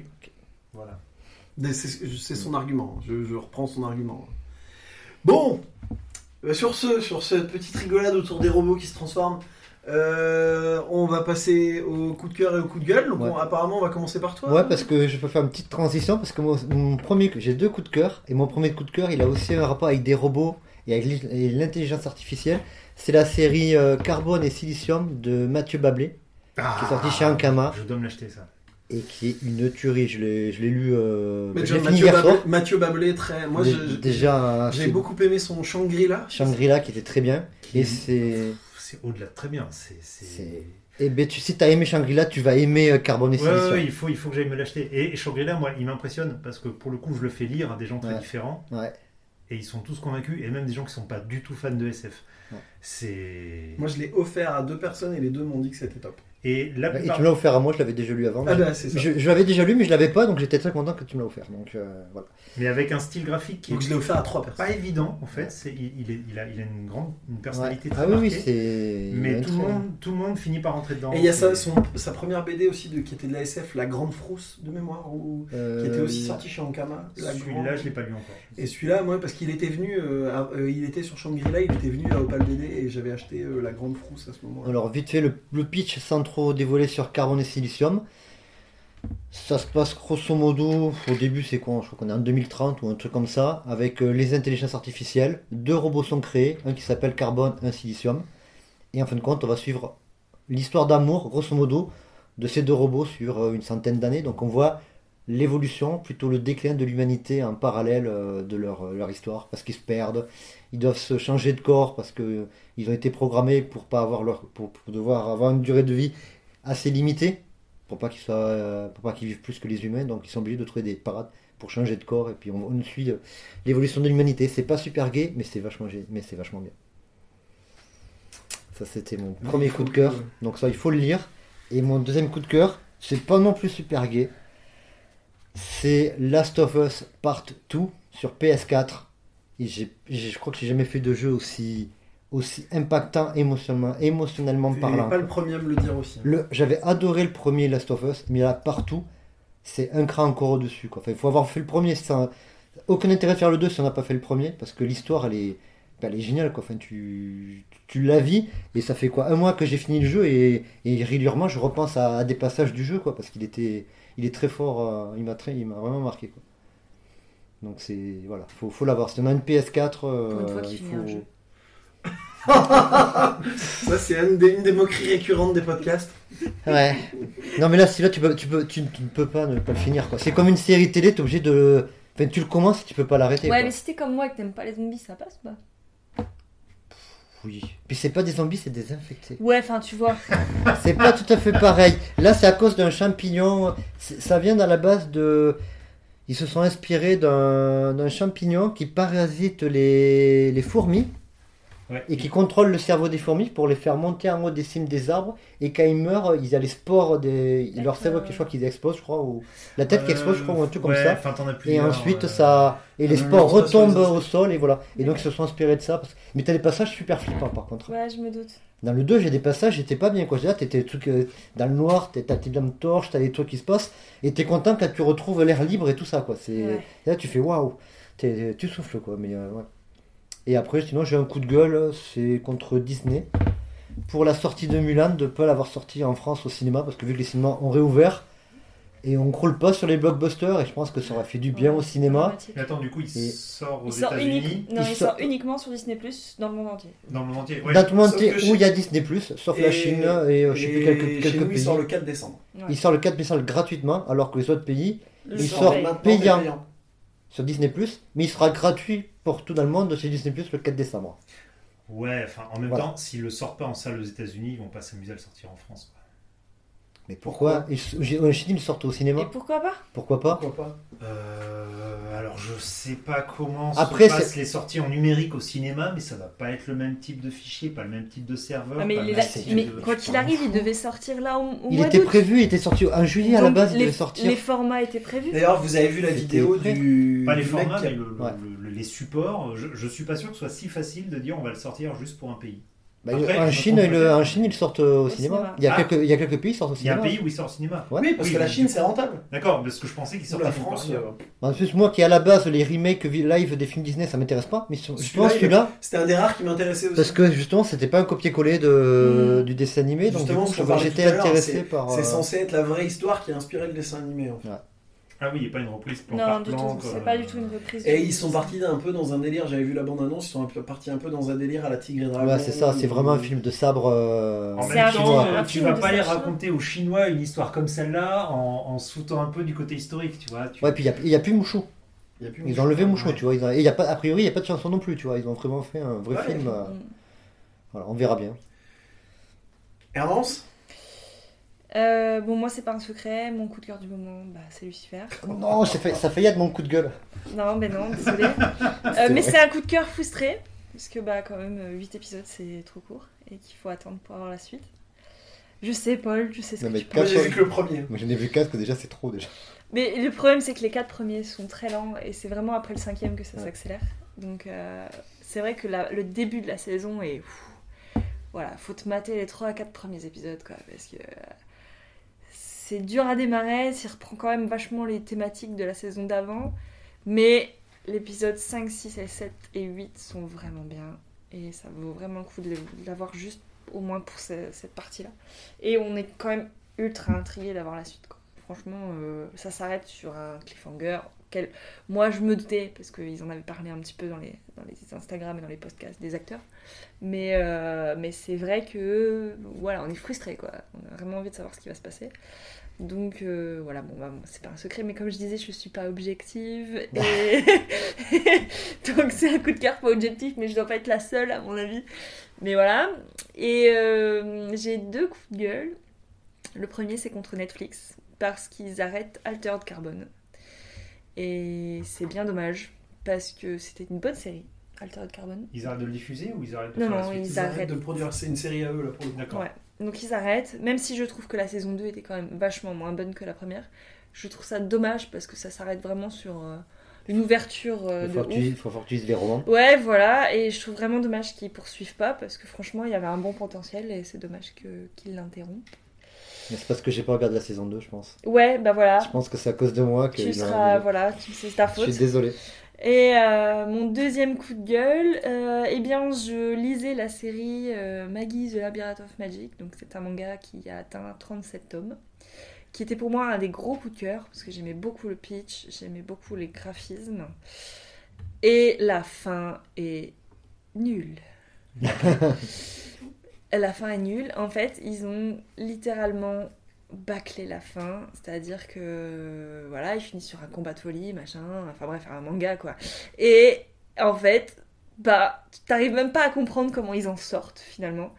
Et t'apprends rien sur ce qui se passe après. Et voilà, j'ai été hyper, hyper déçue par la fin. Alors c'est trop dommage parce que franchement. souvent, euh, avec les mangas, malheureusement. c'est vraiment dommage, hein, parce que franchement, la série, elle se tient. Pourtant, ça traîne en longueur quand même. 37 tomes, il y avait carrément plein de trucs qui étaient exploités et tout. Et bah, t'arrives à la fin et tu fais Ah ouais, ok, bon, bah voilà, c'est fini et c'est tout. Et en fait, j'ai été hyper déçue. Donc, euh, c'est très très dommage. Et en plus, elle a ressorti une nouvelle série, donc j'espère que ça finira pas aussi pourri que la première. euh, qui s'appelle Orient d'ailleurs, et qui se passe dans le Japon féodal. Rien à voir avec les, mille et une nuits, pour le coup. Mais ils expliquent. Hum, Pardon, ils expliquent pourquoi ils l'ont arrêté ou euh, Ah non, mais c'est la fin, la fin. Ah, donc elle n'est pas interrompue de manière non. impromptue, elle a dû. euh, Absolument pas. en euh, fait. J'ai pas l'impression qu'elle ait dû euh, arrêter, puisqu'elle a entamé un nouveau manga, donc voilà. Mais non, non, elle a dû, elle a arrêté, et, et en fait, bah ouais, le dénouement est nul, quoi. Franchement, euh, c'est une véritable déception comme dénouement. C'est dommage, parce que vraiment, le, Du scénario. coup, tu revends toute la série. Non, absolument pas, parce que je trouve que toute la série en soi est bonne, et c'est vraiment les deux derniers tomes qui sont tout pourris, quoi. C'est, voilà, t'avais tout le temps envie de savoir la suite, et là t'arrives et tu fais, ah ouais, bon, ben, ok, voilà. Et ouais, c'est hyper dommage, quoi. Donc j'ai été assez déçue par ça. Mais euh, par contre, je vous conseille quand même de lire la série, parce qu'en soi, le scénario est super, les personnages sont géniaux, Et on peut imaginer ça. et on peut à la limite imaginer sa fin. Et mais c'est dommage la manière dont elle, elle, elle l'a tournée, quoi. Après, je lis pas beaucoup, beaucoup de mangas, donc je sais plus trop comment ça fonctionne au niveau euh, éditorial, mais euh, est-ce que c'est pas un- une malédiction du manga? J'avais lu, moi, un, un manga de Adachi euh, euh, historique sur, euh, sur le, le Japon médiéval, Mhm, mhm. et euh, qui se finit en autre boudin, et en moins d'un tome, il torche l'histoire, il, a- il, a- Ouais. il, il la clôt, mais parce que les lecteurs n'ont pas suivi, en fait, et qu'à un moment, euh, Ouais. ils n'ont pas renvoyé, enfin, ils n'ont pas, ils ont Mm. pas plébiscité le truc, du coup, Ouais, la série s'est arrêtée, il a dû la finir vite. Ouais, mais je ça- sais pas si le de- manga fonctionne encore de- comme ça si, si, si, Si, ça ça. fonctionne Oui, toujours encore ça. ça. Si la série elle marche, ils vont te faire, Ils vont la, la ils faire vont durer rallonger, la sauce et puis. Mais tu euh, vois, là, c'est pareil. On a, avec euh, Johan, on a regardé un animé sur Netflix qui s'appelle Gate, où le scénario est vachement bien, parce que pour une fois, euh, c'est un isekai, et en fait, d'habitude, c'est toujours le héros qui Mm. va dans un nouveau monde et machin, et il se, se retrouve soit plongé dans un jeu vidéo, soit plongé dans un monde médiéval, soit. Enfin voilà. Et là, en fait, ce qui se passe dès le départ, c'est que c'est l'inverse. C'est-à-dire que c'est un monde spécial, un peu médiéval, tout ça, qui vient envahir le Japon. Et euh, là, t'es plongé dedans, tu dis, oh bah pour une fois, c'est ça change quoi. Et en fait, euh, tu continues l'histoire, et bah à la fin, en fait, c'est pareil, ça s'arrête de manière complètement impromptue. Il n'y a pas vraiment de dénouement. Et voilà, et en fait, ils ont bâclé, ouais, les deux derniers épisodes, et tu fais, bah ouais, ok. mais c'est euh, la version animée ou Ouais, c'est la euh, version mais, animée. Mais est-ce que le euh, c'est c'est un manga Mais je suis pas sûre qu'il ait. Je crois que c'est un light novel qui a été adapté. Alors est-ce qu'ils seraient pas arrêtés là parce que euh, Bah. la fin d'une sorte d'arc et puis qu'ils vont peut-être reprendre euh, plus Je tard sais pas. euh, ouais. Franchement, je sais Ouais, pas. ouais. Mais là, vu la manière dont ça finit, c'est un peu, ouais, voilà, c'est coupé et voilà, et c'est tout. On a dit qu'on arrêtait comme ça, on arrête comme ça, quoi. Et donc, c'est vrai que c'est c'est dommage, quoi, parce que c'est des trucs vachement, des bonnes idées au départ et qui se finissent complètement. Mm. en- en- voilà, c'est c'est pas terrible, quoi. Donc, c'est, ouais, mon petit coup de gueule. Voilà. Suspense. Non, non, mais c'est. à toi euh, Euh, moi, bah là, ça m'inspire un, pas un coup de cœur, mais une, une satisfaction. Mais je sais plus si j'en ai pas déjà parlé la fois d'avant. De, de- La de- fois d'avant, c'est. Ça remonte Avant, à si ça longtemps. remonte à très loin, non Bah, du coup, la fin de l'univers Transformers chez DW. Où euh, là, ils, ont choisi, donc l'année dernière, donc il y a un an et demi maintenant euh, aux États-Unis, euh, d'arrêter leur histoire. Donc ils ont développé une histoire euh, quand ils ont eu la licence Transformers, euh, qui a mis un peu de temps à démarrer. Ils ont pris plusieurs arcs, développé du coup de l'épaisseur sur l'histoire politique Transformers. Ils ont recréé deux nouvelles séries ensuite qui euh, partait dans deux directions complètement différentes sur la gestion politique d'une planète après la guerre ou euh, l'exploration euh, des- des- de tous les univers euh, euh, extérieurs des, des Transformers. Euh, ça marchait très bien et ils ont choisi volontairement d'arrêter la série avec un arc particulier. Et donc là, voilà, euh, l'univers finit par disparaître, mais ils réussissent à le sauver. Ça va donner la nouvelle série qui démarre. C'est presque ça, mais pour le coup, j'admirais euh, parce que, par exemple, la nouvelle série qui vient de commencer, euh, bizarrement, elle est déjà sortie en français, alors que tout ce qu'ils avaient fait avant n'était jamais sorti en C'est parce français. qu'il y a un éditeur Veston Voilà, qui vient de, qui, qui, qui vient de reprendre tout ça. Elle m'intéresse pas forcément et euh, je suis pas hyper partant. Euh, mais j'ai adoré ce qu'ils avaient fait avant et ce que j'admire, c'est le courage d'avoir dit, ben en fait, euh, si on continue comme ça, tant que ça marche, on va finir par euh, faire de la merde. Du coup, on, clôt notre histoire, on en fait quelque chose de cohérent, un tout fini, et on prend le pari de repartir dans une autre direction, même si on se casse la gueule. Je tenais à saluer ce genre de choses chez un éditeur de comics américain où, bon, c'est pas C'est plus facile à faire pour IDW que pour Marvel ou DC. mais- sur une de- des licences Transformers, euh, enfin je sais pas si c'est Qui leur appartiennent mieux pas. chez eux. euh. Ah mais pour le coup là ils repartent, euh, enfin c'est complètement décorrélé des jouets en fait ou des films ou Oui, des, oui, je- ça, ça Et part ils ont même fait un truc très couillu sur G.I. Joe, en fait, j'ai vu. Ils ont, quand ils ont, parce qu'ils ont tout arrêté, hein, il n'y a pas que Transformers, ils avaient essayé de Oui c'est un univers partagé. un aussi. univers partagé entre les G.I. Joe, les Transformers, Rome et euh, les Dino Riders de mémoire. Mais ils ont Euh, fait très peu les sur Visionaries, les, les Dino Riders, enfin, tout ce qui leur euh. Big Jim, tout- toutes les, tout- tous Et, les jouets Hasbro. et en gros, euh, quand ils ont démarré, ils sont, Barbie pas- aussi. ils sont partis du principe où ils ont, ils, ils ont inversé. C'est-à-dire que dans l'univers de G.I. Joe, Cobra est une organisation terrorisme qui, qui terroriste qui veut prendre le pouvoir et les G.I. Joe sont euh, l'État, enfin les représentants de l'État, machin et tout. Et là, ils ont imaginé l'inverse, c'est-à-dire un monde où Cobra a pris le pouvoir et où les personnages de G.I. Joe sont la résistance. C'est pas Cobra, c'est pas le mec avec le psychogun. Non, C'est non, pas- C'est non, pas- celui avec un, un voile euh, bleu sur la tête. une serviette de table. euh, personne ne connaît son visage. Ah. Et, Et donc les G.I. Joe sont des terroristes. et les G.I. Joe sont des, tr- des terroristes, mais des résistants. Ouais, c'est des côté terroristes du oui, coup, voilà, euh, c'est ça. voilà, ok. Et donc Sortir voilà. Et, États-Unis, et- et- et effectivement, il paraît que c'est c'est pas mal, ouais.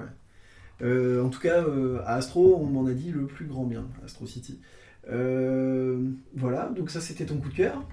Et t'as un coup de gueule? Et euh, pff, bah, c'est pas vraiment un coup de gueule, c'est encore là, c'est pas, voilà, une, constatation un peu euh, blasée, on va dire. Tu vas Euh, pas parler de Diana, princesse des si. Oh là là, mais c'est pas. oh là là, je suis pas d'accord avec lui. Je ne cautionne pas ce qu'il va dire, je tiens à le dire. Vas-y. On prendra le comics et on regardera page par page. Et euh, c'est, enfin voilà, c'est le cas. J'ai acheté un comics pour ma nièce qui s'appelle euh, Princesse Diana et le sous-titre, je sais plus. Diana, princesse Amazon, un truc comme ça. Enfin voilà, c'est euh, les origines de, de Wonder Woman. Les origines. Non, c'est L'enfance. de Diana sur l'île de Themyscira. Oui, voilà, enfin, c'est fait pour un public très jeune et qui connaît pas forcément Wonder Woman. Je l'ai offert à ma nièce. J'ai lu l'histoire avant de lui offrir. Euh, J'ai trouvé que l'histoire était assez intéressante.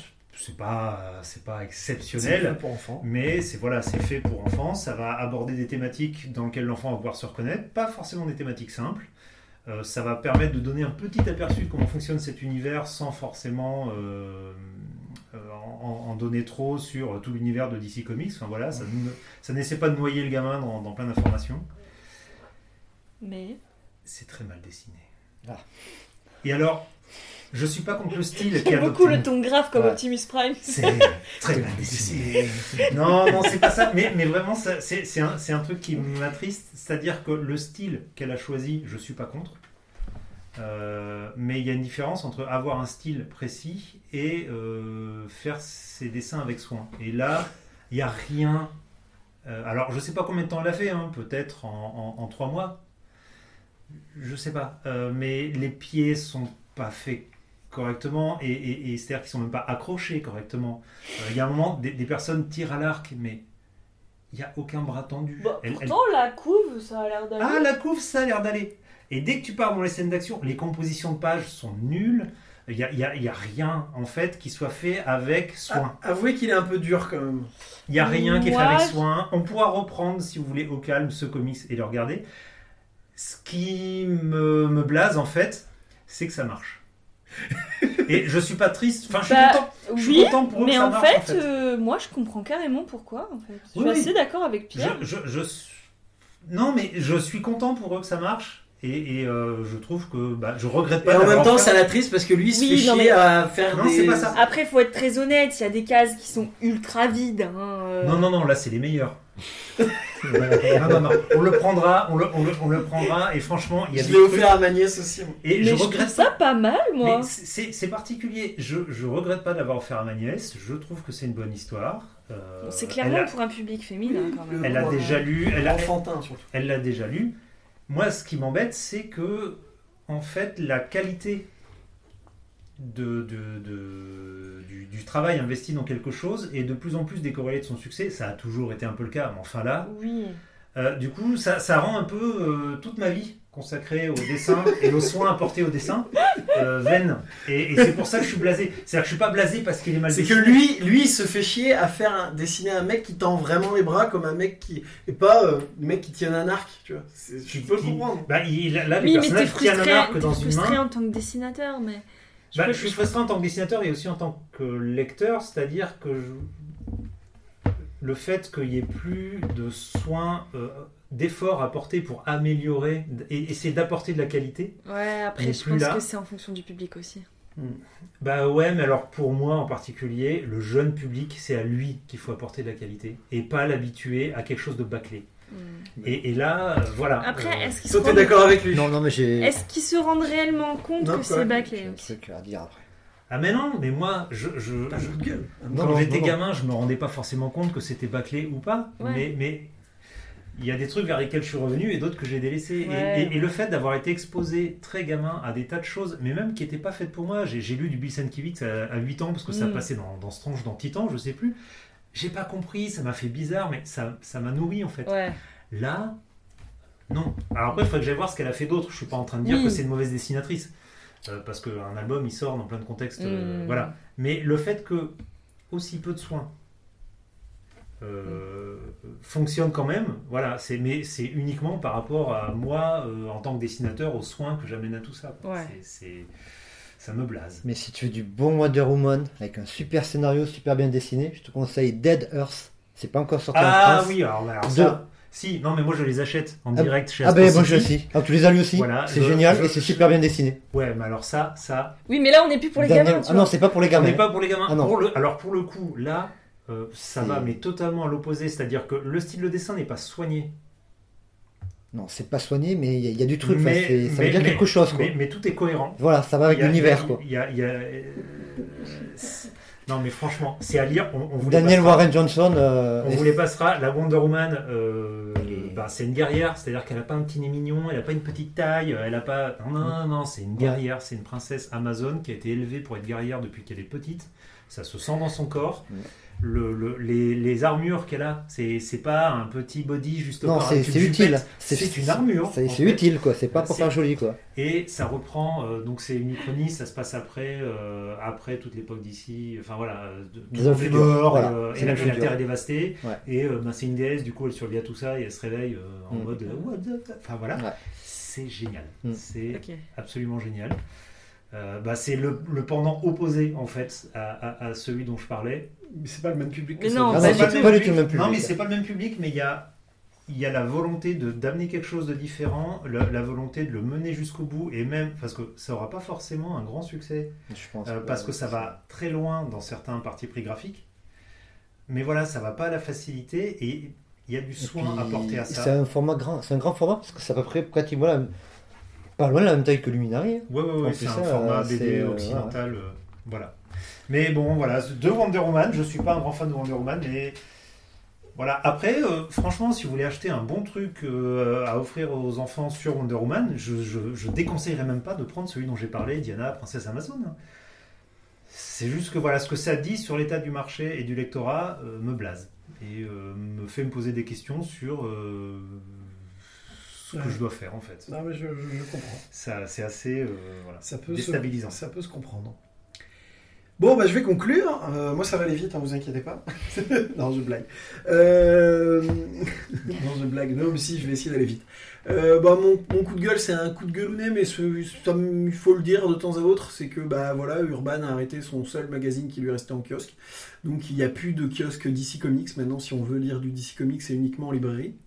Ce qui me fait un peu suer. En plus, arrêté en plein milieu d'un arc, donc ça veut dire que je vais devoir racheter des trucs que j'ai déjà à moitié en kiosque. Enfin bref.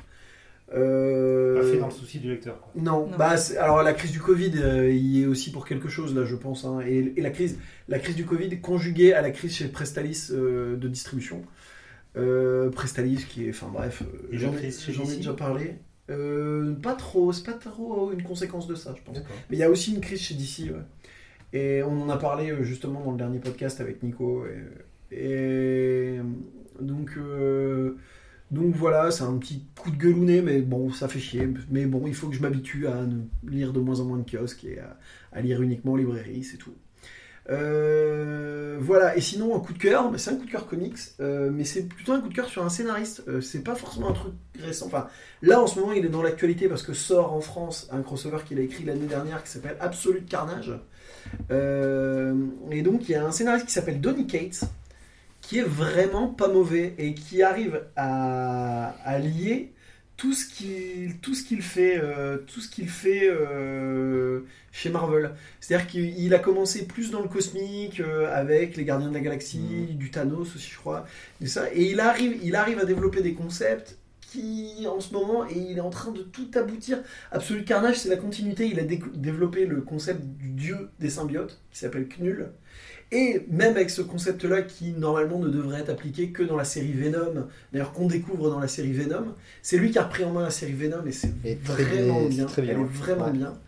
Et il a réussi à mixer Knull, ce dieu, et le Silver Surfer dans une histoire qui s'appelle Silver Surfer Black, qui est vraiment sympa. Je sais que Laurent, tu, tu Je l'ai acheté, j'en suis un grand fan pour le coup. C'est presque pas du comics, hein, franchement. enfin là, on revient au Que ce soit en euh, graphique ou. Ouais, bah on revient au trip mystique euh, mais, des, des- mais ce qui est génial, et c'est là où c'est quand même du comics, c'est que typiquement dans Absolute Carnage, il y a un moment où ils disent euh, si vous voulez comprendre ça, lisez Silver Surfer Black. Ah oui, donc il y a un côté interconnecté. euh, Exactement. Toutes ces séries sont interconnectées. Bon, le fait qu'ils reprennent Thor, là, c'est lui qui reprend Thor après euh, Jason Aaron euh, des Avec son années. nouveau costume en forme de rune, là, géant. Ouais, une histoire, ouais. Et, et donc, je sais pas comment il va connecter ça parce qu'il continue à s'occuper de Venom. Ouais. Tu veux dire des épisodes où, euh, où, un, un certain dessinateur qu'on connaît a fait une cover euh, Oui. Voilà, c'est ça. Où Bravo notre lui, ami. Guile a fait une couverture chez Marvel. Bravo à lui. Bravo à lui. Et donc, euh, donc voilà, tout ça pour dire que vraiment, Donny Cates, euh, la bonne surprise, le mec est arrivé tout doucement, tout doucement, et il s'est hissé, et maintenant, euh, parce que là, il a Absolu Carnage, et je crois qu'il va y, avoir de nouveau un crossover autour, bah, d'ailleurs autour de Knull, qui s'appelle World War Knull, et qui là va, englober beaucoup plus de choses encore, euh, beaucoup plus d'équipes, beaucoup plus de tout. Même s'il a réussi, enfin, Absolu Carnage a des répercussions dans plein de, dans plein de séries, dont il n'est pas scénariste aussi, donc donc vraiment, euh, Donny Cates et, et le magazine Venom qui sort, alors pas en kiosque mais en softcover en France, allez-y. Voilà, voilà. Bon, ben là-dessus on va se quitter. Ça a été, on a fait long là. On a Ouais. laissé Pourtant, on n'avait pas Laurent. beaucoup de sujets, mais. Non, Désolé, mais on a- désolé. je crois que c'est Laurent et on n'a pas osé l'arrêter sur les. Transformers tellement c'était Il lui fallu. ça, hein, ça c'est- sentait la passion. voilà, voilà. Bon, ben on essaye de, de revenir très vite et puis on vous dit au revoir et à la prochaine. Salut Ciao Pam,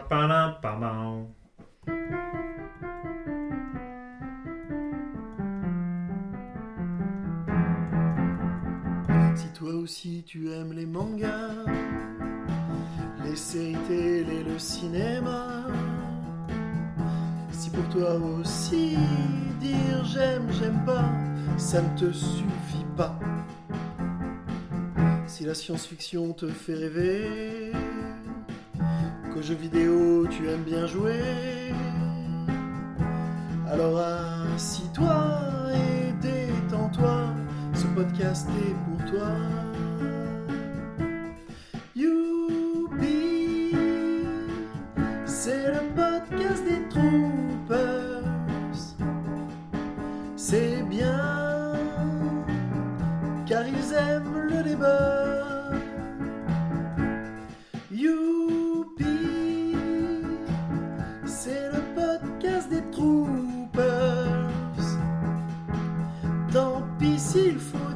À ceux sans avis au revoir.